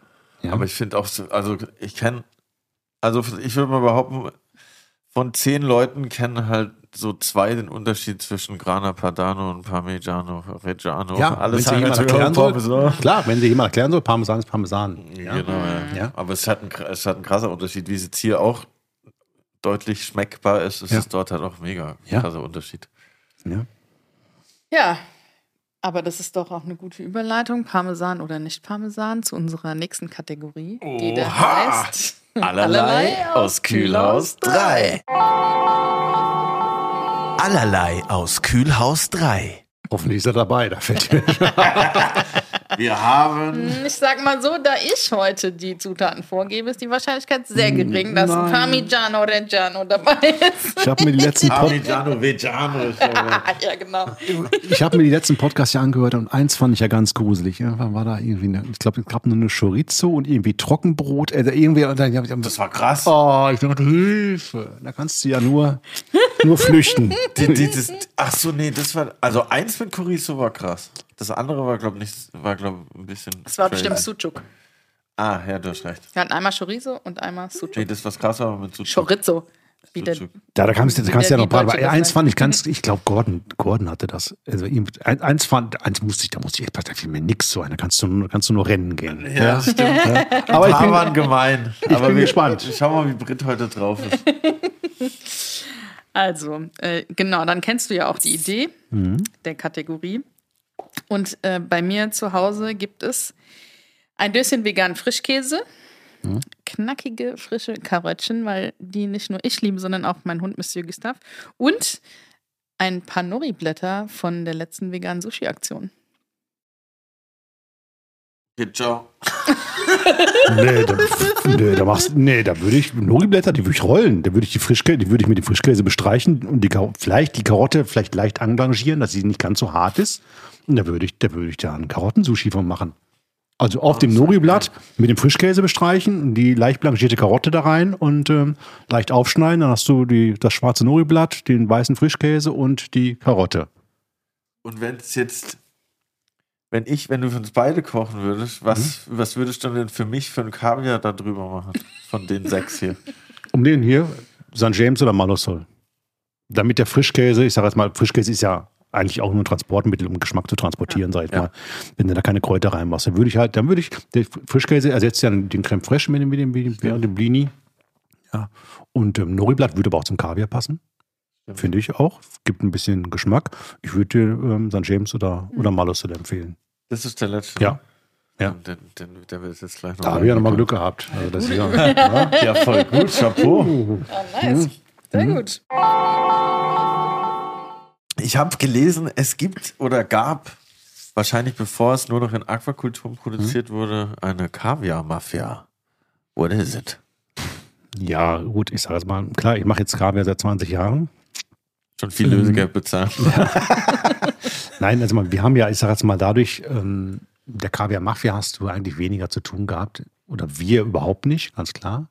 Aber ich glaube schon, dass in Russland der Markt einfach dadurch reglementiert wurde. Also wir reden ja natürlich über ein Produkt, ähm, aber wo in Russland oder ich sage jetzt mal, ist egal, wo der Stör gefangen wurde, ja Gewinnmargen erzielt worden sind, die ja dem Rauschgift gleichzusetzen sind. Wenn, ich, wenn sie nicht sogar höher sind, muss man, muss man ja fairerweise sagen. Also du fährst, du kaufst dir ein Boot, du hast nichts getan für das Produkt, du fängst ein Tier raus und hast erwirtschaftest Margen, die ja ähm, für null Invest ähm, extrem hoch sind. Damals, gerade, gerade, zur, gerade zur Höchstzeit, also als, die, als der Kaviar ja, ich sage mal, weniger wurde oder die Fische nicht mehr gefangen worden sind ähm, oder gefangen werden durften, ähm, holst, holst natürlich die Kriminalität raus. Und ich weiß es nicht, ich muss jetzt Gott sei Dank nicht in, in, in Russland irgendwo in einer ländlichen, in einer ländlichen Region leben, ja. Ähm, aber wenn du das siehst, ist mal unter welcher Bedingungen die du leben und du hast, du hast vielleicht die Möglichkeit, du fängst einen Fisch raus und kannst dir da vielleicht zwei Monatsgehälter Ja. ähm, sichern, dann weiß ich nicht, wie man da verurteilen muss oder, oder sollte. So, da- wenn es natürlich, natürlich, ich sage jetzt mal, das geht ja dann in Bandenkriminalität rein, wenn man über Kaviar-Mafia redet. Aber dadurch, dass der Stör ja seit 98 Arten geschützt ist und diese CITES-Behörde den ganzen Handel überwacht, selbst den Handel aus Aquakultur stören, wird ja von der CITES-Behörde überwacht, was uns ein bisschen lähmt, was auch den Verkauf angeht, ganz einfach. Also so eine Dose in die USA zu exportieren, ist also unmöglich. Also Wir stoßen natürlich auf für die Endkonsumenten ganz einfach innerhalb Europa. Also außerhalb Europa kannst du keinen Kaviar verschicken. Wegen Zoll oder warum? Genau, wegen Artenschutz. Ach krass, okay. Crazy. Das heißt, also alles Das das, was kommt dann wir. Achtung, Kontrolle, Kabel 1 und macht den Koffer auf. Sie haben ein Kilo Kaviar dabei. Nein, auch selbst wenn du, wenn du in die, in die EU einreist aus diesen Ländern und du nimmst, jetzt ist sogar runtergesetzt werden, du darfst selber noch 125 Gramm Kaviar, zum Beispiel wenn du in Russland Kaviar kaufst, wenn es denn den legalen Kaviar gibt, du darfst 125 Gramm im persönlichen Reiseverkehr einführen. Feierabend Ein pro kleines Person. Döschen, krass. Ich weiß noch, ich war einmal mit meinem Vater in St. Petersburg. Da hatte der die grandiose Idee, am 1. Januar nach St. Petersburg zu fliegen. Und ich so, ah ja, let's go. Und dann habe ich halt einfach so den ganzen Flug gekotzt, weil ich natürlich davor noch unbedingt Silvester feiern musste. Und da weiß ich aber noch, dass vorher hatte ich da noch nie Kontakt mit Kaviar gehabt und dort kam mir das schon so vor, dass das irgendwie normaler ist wie hier. Wann, wann war das? Ich glaube, schon echt lange her, so vor 15 Jahren oder so, Ja. würde ich sagen. Ja. Schon so ein bisschen normaler war, der Kaviar zu essen. Oder habe ich das öfter mal auf einer Karte gesehen oder auch in einem Kaufhaus oder so irgendwie. Mein Vater hatte auch eine Dose mitgebracht. Ich habe da so einen Wodka mitgebracht in so einer Ka gläsernen Kalaschnikow. Das weiß ich noch. So ein Touristenprodukt. Ja, genau, absolut. Aber mein Vater hat da, glaube ich, so eine kleine 125 Gramm Dose, auf keinen Fall mehr natürlich, äh, mitgebracht. Aber da erinnere ich mich noch, dass da auch mal Blini gab oder auch auf einer Suppe war man da mal Kaviar. Ist öfter aufgetaucht, sage ich mal. Ja. Also Kaviar ist mal das, das, was jetzt hier macht, reift ja ran. Also bei der Wildware war es ja so, dass ein wilder Kaviar natürlich irgendwann, also anders muss man sagen, die Iraner haben ja anders gesalzen als die Russen. Also die Russen haben ja eigentlich pur Salz gesalzen, also Malosol, also pur Salz. Also andersrum. Bis 1953 wurde alles, was im Kaspischen Meer gefangen wurde, den Russen überlassen für die Vermarktung. 1953 hat der Schah dieses Fischereiabkommen aufgekündigt und damals haben die Iraner angefangen, den Kaviar selber zu vermarkten. Das heißt, ein iranischer Kaviar wurde mit Borax konserviert, also mit Borsalz, einem deklarationspflichtigen Konservierungsstoff, hat aber den Vorteil, dass ich den Salzgehalt um fast 50 Prozent reduzieren konnte. Deswegen war ein iranischer Kaviar immer nussiger, immer milder, immer cremiger Ja, als ein russischer Kaviar. Die Russen haben relativ schnell reagiert und haben halt Malosol hervorgerufen. Also du könntest jede Sorte Malosol produzieren. Malosol heißt nichts anderes wie mild gesalzen. Du kannst jede Kaviarsorte oder jede Störsorte Malosol produzieren, also mild gesalzen. Das heißt, ich reduziere den Salzgehalt, weil die Konservierung kommt durch das Borax und kann im Prinzip so viel Salz dazugeben, wie wir es gerne hätten, die Rezepturen. Und das ist nämlich das, alle, alle Sorten sind mit Borax konserviert, außer die letzte, bei uns Malosol Die ich jetzt probieren werde. ja, ist bei uns pur Salz. Das heißt, ich muss so viel Salz da reingeben, dass der Kaviar dadurch bakteriologisch stabil bleibt. Und das ist der Unterschied zwischen dem iranischen Kaviar und dem russischen Kaviar. Und irgendwann, der iranische Kaviar bleibt dir über ein Jahr, ich sage mal, der reift heran und ein russischer Kaviar, oder ein pur Salz-Kaviar, russischer Kaviar gibt es ja nicht mehr, fällt so nach acht Monaten brutal zusammen in der Kurve. Also der kriegt die Attribute, die ein Kaviar nicht haben sollte. Er fängt an zu britzeln, stark oxidative Noten, sehr Blauschimmel, aromenmäßig Roquefort unterwegs. Roquefort-mäßig, genau. so. Und dadurch kommen ja diese ganzen gruseligen Zutaten. Creme fraiche, Eiweiß, Schnittlauch, Zitrone, Eigelb, Eiweiß. Damit hast du eigentlich diesen überlagerten, zu salzigen Kaviar einfach wieder verkehrsfähig gemacht. Nur ich finde, also wer Kaviar mit Zitrone isst, der hat die Kontrolle über sein Leben verloren. Also das ist. Äh, ja, ja. Aber hast Ja. probiert. Ja. Hat auch äh, konsistenzmäßig, finde ich. Durch, weil der natürlich pur Salz ist. Also das Salz ist natürlich aggressiver. Das Salz macht Ja. natürlich das Korn kleiner, logischerweise in Ja. der Maturation, in der Reifung. Hat aber natürlich Bisschen fester auch, oder? Das Ja, Korn? weil dadurch natürlich die Flüssigkeit rausgeht, geht durch die- Dose. Dadurch hast du natürlich eine kompaktere, festere Masse und hast natürlich einen viel größeren, ja, viel größeres Aromenspektrum, Ja. sagen wir es mal so. Er ist auf jeden Fall intensiver, ja. Wenn ich jetzt ein Favorite picken müsste. Ja. Wie er es einfach weiß. Er ist wirklich der Kaviar-Dorn. Paris. Also, Paris.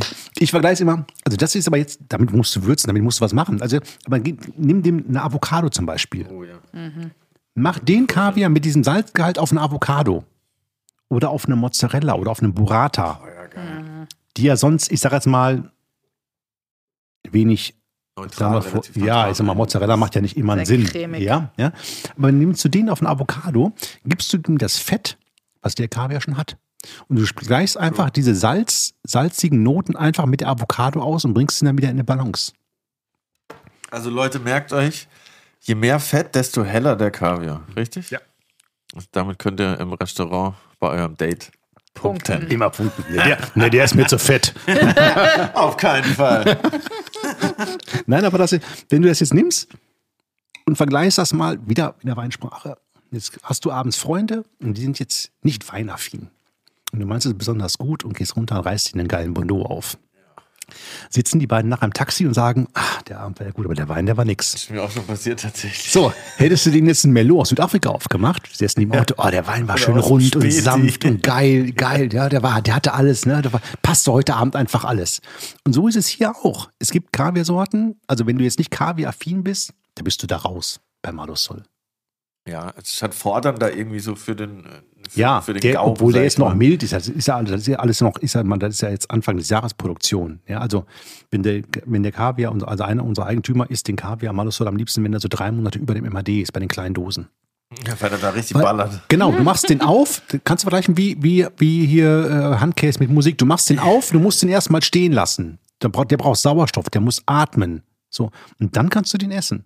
Aber damit, wenn du ein Tasting machst, also wenn wir Tastings machen, Rheingau Gummi Festival, keine Ahnung, da sitzen da 80 oder 90 Leute in diesen beiden Räumen und jeder findet einfach einen anderen Favoriten. Die Älteren, ich sage mal, oder die Kaviar-Affinen sind eher da zu Hause und während die ganzen jungen Leute eher hier zu Hause sind. Sag ich mal. Krass interessant. Ich hätte ehrlich gesagt nicht gedacht, dass es da bei sechs Sorten jetzt schon so eine deutlich schmeckbare Varianz gibt. Irgendwie. Ja. Das ist schon echt cool. Du kannst eine Sorte nehmen und immer, wenn, das ist das, wenn wir zum Beispiel nach, nach Bordeaux fliegen, also mit Köchen, wir machen einmal eine Reise, wenn wir es denn mal wieder können, ähm, dann kommen, nehmen wir Köche mit oder Presseleute mit und dann isst du Kaviar mehr oder weniger in dem Moment, ähm, wenn wir den aus dem Stör entnommen haben, den, den Rogen, ich sage jetzt mal, gewaschen und gesiebt haben und der Rogen ist ungesalzen da. Da gibt eine ganz witzige Geschichte, wir, wir beliefern ja auch ähm, also Hapag-Lloyd mit, mit, mit Brunier Kaviar, die Europa und die Europa 2. Ähm, dann haben wir so- Kreuzfahrtschiffe, meinst du? Kreuzfahrtschiffe, ja. Allein der Bedarf für diese beiden Schiffe liegt bei Ich würde sagen, pro Schiff bei 100 Kilo. 1,2 Tonnen. What? Brauchen diese beiden Schiffe im Normalbetrieb. Ja. Pro Jahr, oder? Ja, pro Jahr. Also im Monat 100 Kilo fast. Ja, also weil die natürlich diese Kaviarabende haben oder Kaviartage haben, einmal in der Woche und und und. Ich sag jetzt mal, also das ist einfach ähm, alles ohne Aufpreis, also alles im Reisepreis inbegriffen. Ja. Ähm, dann haben wir Ausflüge gemacht. Ich sag jetzt mal, ähm, also von Bordeaux, also wenn, wenn das Schiff in Bordeaux liegt, also man kann Weinreise buchen oder, einen Ausflug zur Manufaktur buchen. Da sind wir zur Manufaktur, Manufaktur gefahren. Jetzt mal, die Leute mussten halt, also, mussten neun Uhr im Bus sein und, und, und bis man die zusammen hatte. hm, Dann sind so, die Frauen wollten meistens, die Männer nicht oder andersrum, ja. Und dann, dann fährt man, dann fährt man eine Stunde mit dem Bus dahin und erklärt so ein bisschen was und dann, ähm, dann stehen die halt zum ersten Mal, wenn man sich die Tiere anguckt, dann stehen die halt zum ersten Mal in der Produktion und stehen halt vor dieser Schale mit drei oder vier Kilo ungesalzenem Rogen. So, dann verteilen wir halt Kunststofflöffel, also Plastiklöffel, dann können die halt reingehen und diesen Kaviar probieren. Weißt du mal, und dann ähm, durch den Kaviarkonsum auf der Europa haben die alle so eine eigene Stapeltechnik auf dem Löffel gehabt. Also die Löffel wurden halt richtig schön voll und dann konnte man genau merken, die haben diesen Rogen gegessen ohne Salz und waren total entsetzt. Also ein Rogen, der nicht gesalzen ist, schmeckt eher nach, nach grünen Walnüssen. Sehr mehlig, also eine ganz andere Konsistenz. Also, wenn man eine Blindverkostung macht und ich sag auch, du setzt auch Top-Leute, du setzt 10, 15, 20 Top-Sommeliers, Restaurantleiter in einen, in einen Raum und du gibst in einen Löffel nicht gesalzenen Rogen. Erzähl, ich behaupte, er können dir von 20 nicht zwei sagen, dass es Kaviar ist. Oliven. Nicht ganz, aber du kommst nicht drauf, was es ist. Du hast irgendwas mehliges, grüne Walnüsse, eine ganz andere Konsistenz. Krass. So. Und dann war, guckten sich alle an, ah, dafür fahren wir jetzt eine Stunde hin, dafür sitze ich im 9 Uhr im Bus. Kurz, kannst du das kommen? In diesem Jahr, wir waren rund 20 Leute da in dieser, in dieser Produktion, guckten sich alle an. Und dann in dem Moment, dann geben wir das Salz dazu. Und dann werden die Löffel nochmal verteilt. Dann waren sie alle sehr vorsichtig. Und in dem Moment hast du genau das, was du bei Paris hier hast. Ähm, da, war, da hat sich Salz und Rogen noch nicht vermischt miteinander. Also die Maturation hat natürlich, noch- du hast natürlich erst den, den, hast den Löffel in den Mund genommen, du hast dann dieses Salz, was du zuerst schmeckst, dann war das Salz weg und dann öffnet sich der Rogen, das, was hier Paris hat, dieses Fette, dieses, dieses dieses voluminöse, dieses eirige, dieses dottrige, wie, wie so ein Hummer oder, oder wie ein fluffy Rührei. Das kommt dann nachher raus. Ja. Und dann wir, ah ja, geht ja doch. Und dann haben wir dann Lunch gemacht, dann gab es dann halt den gereiften Kaviar, ja. Aber so unterschiedlich ist das. Kaviar muss einfach, du musst das Produkt verstehen, auch als Koch. muss man sagen. Aber bei 1,2 Tonnen, wie viele Fische müssen dafür sterben? Für 1,2 Tonnen Kaviar. Es liegt, also bei uns ist es relativ einfach zu rechnen. 10% des Lebendgewichtes ist bei uns Rogen. Also die Tiere werden 10 Kilo schwer und wir haben 1 Kilo Ausbeute. Das ist die Faustregel. Es gibt natürlich auch Tiere, die werden 800 Gramm schwer, die haben dann dementsprechend weniger Ja. Ausbeute. Aber das ist so die Faustregel. 10% des Lebendgewichtes in der Aquakultur ist Rogen. Ja, krass. Und die Leute, die dann diese Farm besuchen, ist denen auch bewusst oder kriegen die dann mit, dass das ganze Tier sterben muss für den Klar. Rogen? Ja. Also wir haben ja keine Geheimnisse. Also deswegen, wenn wir Endkonsumenten, also das ist ja das, das Schöne, ist mal, wir haben überhaupt keine Geheimnisse. Also Mhm. weder bei Barlik noch bei Polier. Das heißt, wir nehmen die, Gäste mit und zeigen denen alles, was wir machen. Das heißt, die, die, wir laufen über die Anlage, das sind ja die, ja die Becken, die mit dem Flusswasser Mhm. gespeist werden. Das heißt, die sehen jede Generation. Das heißt ja, wir haben ja, wenn wir halt, ich sag mal, wir produzieren dieses Jahr vielleicht 12 Tonnen, vielleicht 14 Tonnen Kaviar insgesamt. Das heißt, wir haben jede Altersstufe da. Sie können jeden Altersgeneration sehen. Wir erzählen Ihnen genau, wann wie gefüttert wird, was sie füttern, dass wir das Futter, ich sage mal, auch der, der auf die Jahre umstellen, dass wir den Pflanzenanteil reduzieren und, und, und, ähm, den, den, den, Fischanteil erhöhen, ähm, wann was gemacht wird, wie geerntet wird, warum wir was machen, wann wie gesalzen wird. Wir haben null Geheimnisse, weil wir die Erfahrung gemacht haben. Je offener wir mit diesem, also es ist und bleibt eine Aquakultur, ganz klar, also es ist kein Streichelzoo. Ja, also, aber, Ja. aber es kann man sich, also wir haben nichts zu verheimlichen. Man kann sich alles anschauen und die Tiere leben da.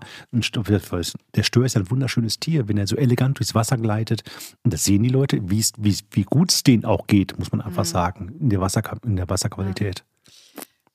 Mm, Ihr schreibt euch ja auch ganz groß auf die Fahne Nachhaltigkeit und Mhm. ökologischer Anbau. Mm, Was passiert mit dem Rest vom Tier, wenn, wenn es getötet wurde und der, äh, die Eier entnommen wurden? Das ist relativ, relativ schnell. Also wir haben in der Produktion, das sehen die Leute dann ja auch, die Gäste, die da sind. Also wir haben zwei Produktionsstränge. Also das Tier kommt auf der einen Seite rein, wenn es getötet ist, dann entnehmen wir den Rogen und auf der anderen Seite wird das Tier weiterverarbeitet. Also ganz witzig, witzig in Anführungsstrichen, das Tier kriegt nach der Rogenentnahme, kriegt es einen Stromschlag, um einfach die Nerven zu töten. Weil wir es dann A besser filetieren können. Und wir haben früher die Erfahrung gemacht, dass das Störfleisch, also wir verkaufen, wir produzieren ja nur im Frühjahr und im Herbst und verkaufen das ganze Störfleisch zum Beispiel in der Bordelaise an die Supermärkte oder gehen über Rangy in Paris an den Markt. Das heißt, dann haben wir die Erfahrung gemacht, dass das Störfilet in der Fischauslage immer noch gezuckt hat weil es so frisch war durch die Ja. Nerven. Deswegen gehen wir nachher hin und ähm, da- das Tier kriegt dann einen Stromschlag, dann wird es filetiert, wird sofort einvakuumiert und wir verkaufen das Fleisch über Rangy, über den Markt oder in die Supermärkte. Oder seit drei Jahren dosen wir einen großen Teil selber ein und vermarkten das bei uns. Das heißt, wir dosen das Fleisch ein in drei verschiedenen Geschmacksrichtungen, weil Störfleisch eigentlich ein Störfleisch ist für jemanden oder sehr wenig Eigengeschmack ist. Und Störfilet kannst du auch gut essen, wenn du keinen Fisch magst. Hat eine sehr fleischige Konsistenz, eine sehr feste Konsistenz. Also ein schlecht zubereitetes Störfilet könnte man auch meinen, man isst eine Putenbrust. Jetzt mal ganz provokativ gesagt. Also es, es lebt von den Aromaten, was du dazu machst. Also wir dosen den größten Teil davon ein, von dem Störfleisch. Und die Haut, hier. Portemonnaies, krass. Portemonnaies, Schuhe, Etuis, sowas machst du aus Störleder. Das ist echt. Das ist ja verrückt. Ja, Aber also die Tiere sind schon tot, bevor der Rogen entnommen wird. Ja, ja. ja, geht ja gar nicht. Nee, weil du gesagt hast, nachdem der Rogen entnommen wird, dann kriegen sie einen Stromschlag. Ja, um die einfach, um die Nerven, Ja. ich sage jetzt mal, nochmal noch mal abzutöten, um einfach Mhm. die Art zu besser, das kennt jeder, ich sag mal, wie Ka- wie Karpfen auch, um einfach die besser zu filetieren. Ja. Ja, ja. Ja? Weil die natürlich so frisch sind, dass du die gar nicht anders ähm, filetieren kannst oder leichter filetieren kannst. Mhm. Ja. Housekeeping, Post für Sie. Ich habe, es hat gerade geklingelt, ne? Hat es tatsächlich schon wieder geklingelt. Es hat schon wieder geklingelt. Ich glaube, wir haben äh, Post vom Housekeeping The bekommen. loveliest Housekeeping. Wir kriegen nämlich immer einen Brief vom Housekeeping, wo wir nicht wissen, was drin steht. Also wir nicht und du nicht. Keiner weiß es. Hallo Britt, Curly und Frank. Ihr dürft nochmal eine Ausbildung eurer Wahl machen. Euer Lebensstandard bleibt dabei erhalten. Damn. Was wolltet ihr schon immer mal lernen und warum habt ihr es nicht gemacht? Also das heißt, man, äh, ich würde jetzt äh, nicht weniger verdienen wie jetzt, egal was ich mache oder wie. Ja, okay. Ey, also ich bin ja gerade umgezogen und ich musste da so ein paar Probleme in meiner Wohnung lösen und ich war da tatsächlich äh, überrascht von mir selber, was, äh, was in mir anscheinend für ein kleiner Handwerker steckt. Bob, der Baumeister. Und ich fand das irgendwie voll geil. Deshalb. Und ich habe tatsächlich jetzt schon zwei Waschbecken repariert. Und deshalb Wow. würde ich gerne eine Klempner-Ausbildung machen. ich fand es so krass befriedigend, äh, dieses Problem da gelöst zu haben. Das, das war krass. Ich, ich, ich wollte am liebsten nicht so Leute angerufen, hey, ist euer Waschbecken verstopft? ich komme vorbei, Bruder, weil das war voll nice. ich Meine weiß, Freundin hatte einfach ja, safe, ruf an. Ich habe Seaforce daheim, ich habe ausgetauscht, neue Dichtung reingemacht, ist alles kein Problem. Geil. Ja, voll. Also ich würde äh, Klempner. Ja, aber warum willst du die Ausbildung noch machen, wenn du es sowieso schon kannst? Das wäre wie, wie wenn Ja. ich sagen würde, ich will Köchin lernen, obwohl ich schon geil kochen kann. Ja, aber vielleicht gibt es da ja noch Bereiche, wo ich mich noch weiterbilden kann. Es geht da noch mehr wie Waschbecken. Ich würde gerne zum Beispiel meine Duscharmaturen austauschen. Das könnte ich jetzt noch nicht. Aber wenn der Klempner dann kommt, kann Guckst ich ihn du ja, zu. Genau. Ja, guter Plan. Nächstes, nächstes Jahr Waschbecken-Podcast auf jeden Fall. Also Klempner. Frank. Ich erst? Ja. Ich beneide ja auch, ist ja gut, ich kriege handwerklich ein bisschen was geregelt, sagen wir es mal so, ja, was man zu Hause machen muss. Aber ähm, ja, ich bewundere Leute auch, die das dann machen oder können auch, ich sag mal, mit allem Möglichen, aber ich würde es nicht tun. Ich würde würd da, ne, ich bewundere auch, ich würde was mit Architektur machen. Also Innenarchitektur oder Architektur oder Gartenarchitektur finde ich mega spannend. Dazu müsste ich mir dann natürlich mit zwölf Jahren irgendwann mal au- aufraffen, in der Schule aufzupassen. Ne? Hätte ich, dann müsste ich dann müsste man noch weiter zurückgehen wie vor die Ausbildung. Ich würde dann, glaube ich, eher sowas in der Richtung machen. Da, hätte ich auch Spaß dran. Also Nice. Ich finde Architektur echt spannend oder Gartenarchitektur. Das ist echt gut. Dafür nicht nur mein logisches Denken und mein Mathe zu schlecht, dass jedes Haus, das ich bauen würde, mit Sicherheit zusammenstürzt. Das, ja, aber ich weiß genau, was ich will. Also auch als wir das Restaurant jetzt gemacht haben, und dann mit der, der Innenarchitektin, die wir haben, und ne, wir sind so auf einer Wellenlänge, wir wissen genau, was wir wollen. Und dann, da habe ich auch dieses räumliche Denken, auch wenn ich eine Zeichnung sehe oder einen Grundriss sehe, weiß ich genau, was ich wo machen würde. Da hätte ich Spaß dran. Sowas würde ich dann, aber wie gesagt, dann müsste ich dann halt nochmal auf die Schulbank. Ja, wir haben ja das ist ja in einem anderen Leben. Ja, krass. Innenarchitektur, Innendesign interessiert mich auch sehr. Allerdings würde ich äh, Schneiderin oder Modistin, also Hutmacherin, lernen wollen. Modistin. ja, Modistin heißen die Menschen, die Hüte machen. Echt? Heißen die nicht Wusste ich auch nicht. Hutmacher. Hutis? Okay, krass. Hutistin? Gutistin. Ich kenne nur einen Hutmacher aus Alice im Wunderland. Ja, nee, mein äh, Urgroßvater war Schneidermeister. Ah, nice. Und meine Großmutter auch Schneiderin. Und ich habe mit drei Jahren schon auf einem großen Schneidertisch gesessen in der Schneiderstube und Mhm. habe Knöpfe an so Stoffläppchen genäht. Geil. Und hatte, glaube ich, meine erste Nähmaschine mit 13 oder so und habe mir dann selbst so Fastnachtskostüme und so easy Kleidchen genäht. Mein Opa hat ein Nähmaschinengeschäft. Ja, Ein Singergeschäft. Ja. geil. Ja, das, da hätte ich Bock drauf. Das mal machen. Geil, ich glaube, wir werden auf jeden Fall ein, ein wildes Trio. Ein Architekten, Klempner und Hutmacher. Aber alle, wollen, aber alle wollen was schaffen, ja? ja also es bleibt am Handwerk. Das Ja. ist, ist gut. Wir wollen alle irgendwie was Pro Probleme lösen oder auch neu Ich machen. löse auch Probleme. Nee, voll gut. Danke dir. Ja, ey, wow, das war auf jeden Fall eine sehr schmackhafte und sehr interessante Folge. Was für ein weites Feld hätte Theodor Fontane gesagt. Wow, ich habe Abi gemacht, das muss ich jetzt mal erzählen. Fährst doch da mal auf. Schneiden wir raus. Ich drehe heute richtig auf, jawohl. Ähm, nee, vielen Dank, dass du heute hier zu Gast warst. Vielen Dank für, das, für die phänomenalen Gastgeschenke. Ich hoffe, Britt hat nicht allzu sehr gelitten. Auch das erste Döschen war ganz okay. Aber wir Ans haben ja dritte noch habe ich mich nicht mehr rangetraut. Das, das, probiere ich jetzt mit dir zusammen zu das sehr Wasabi-Style gibt es hier noch. Wasabi-Style. Dann kann es nicht ganz so. Wasabi ist immer gut. Der Wasabi wird jetzt hier noch reingehen. Ich, Gibt es noch ein Stückchen Brot zum Ich enthalte Löschen? mich. ich, muss, ich muss noch fahren. Kannst nicht essen. Ach doch, schmeckt Ja. halt nach Wasabi. Ja. Ja, Aber das finde ich Mhm, auf jeden das Fall den, schön den knackig. besten von den dreien. Das ist wahrscheinlich dasselbe, selbe Basis wie Ich hier. denke halt auch. Nur, nur dann halt, ich sag mal, aromatisiert, ne? Oh gut, aber da, da bist du wieder dabei. Wenn das zu den Möhren, zum Frischkäse und den Mhm, das wär würde geil. Würde es schon wieder Sinn machen. perfekte Ergänzung. Sehr gut. Ja, aber da probiere ich lieber nochmal den Paris zum Abschluss. Ja, vielen Dank, dass du da warst, Frank. Sehr gerne. Haus Vielen Dank für die Einladung. bei Foodie und Prudi. Vielen Dank für die krasse Kaviar-Auswahl und vor allen Dingen auch die vegane Variante, dass du an mich gedacht hast. Mega. Sehr Wir haben cool. sehr viel dazugelernt. Ich hoffe, ihr da draußen auch. Folgt uns auch auf Instagram. Abonniert uns. Überall. Gebt uns eine 5-Sterne-Bewertung bei Spotify. Jawohl. Bitte. Und wir hören uns nächste Woche. Bis bald.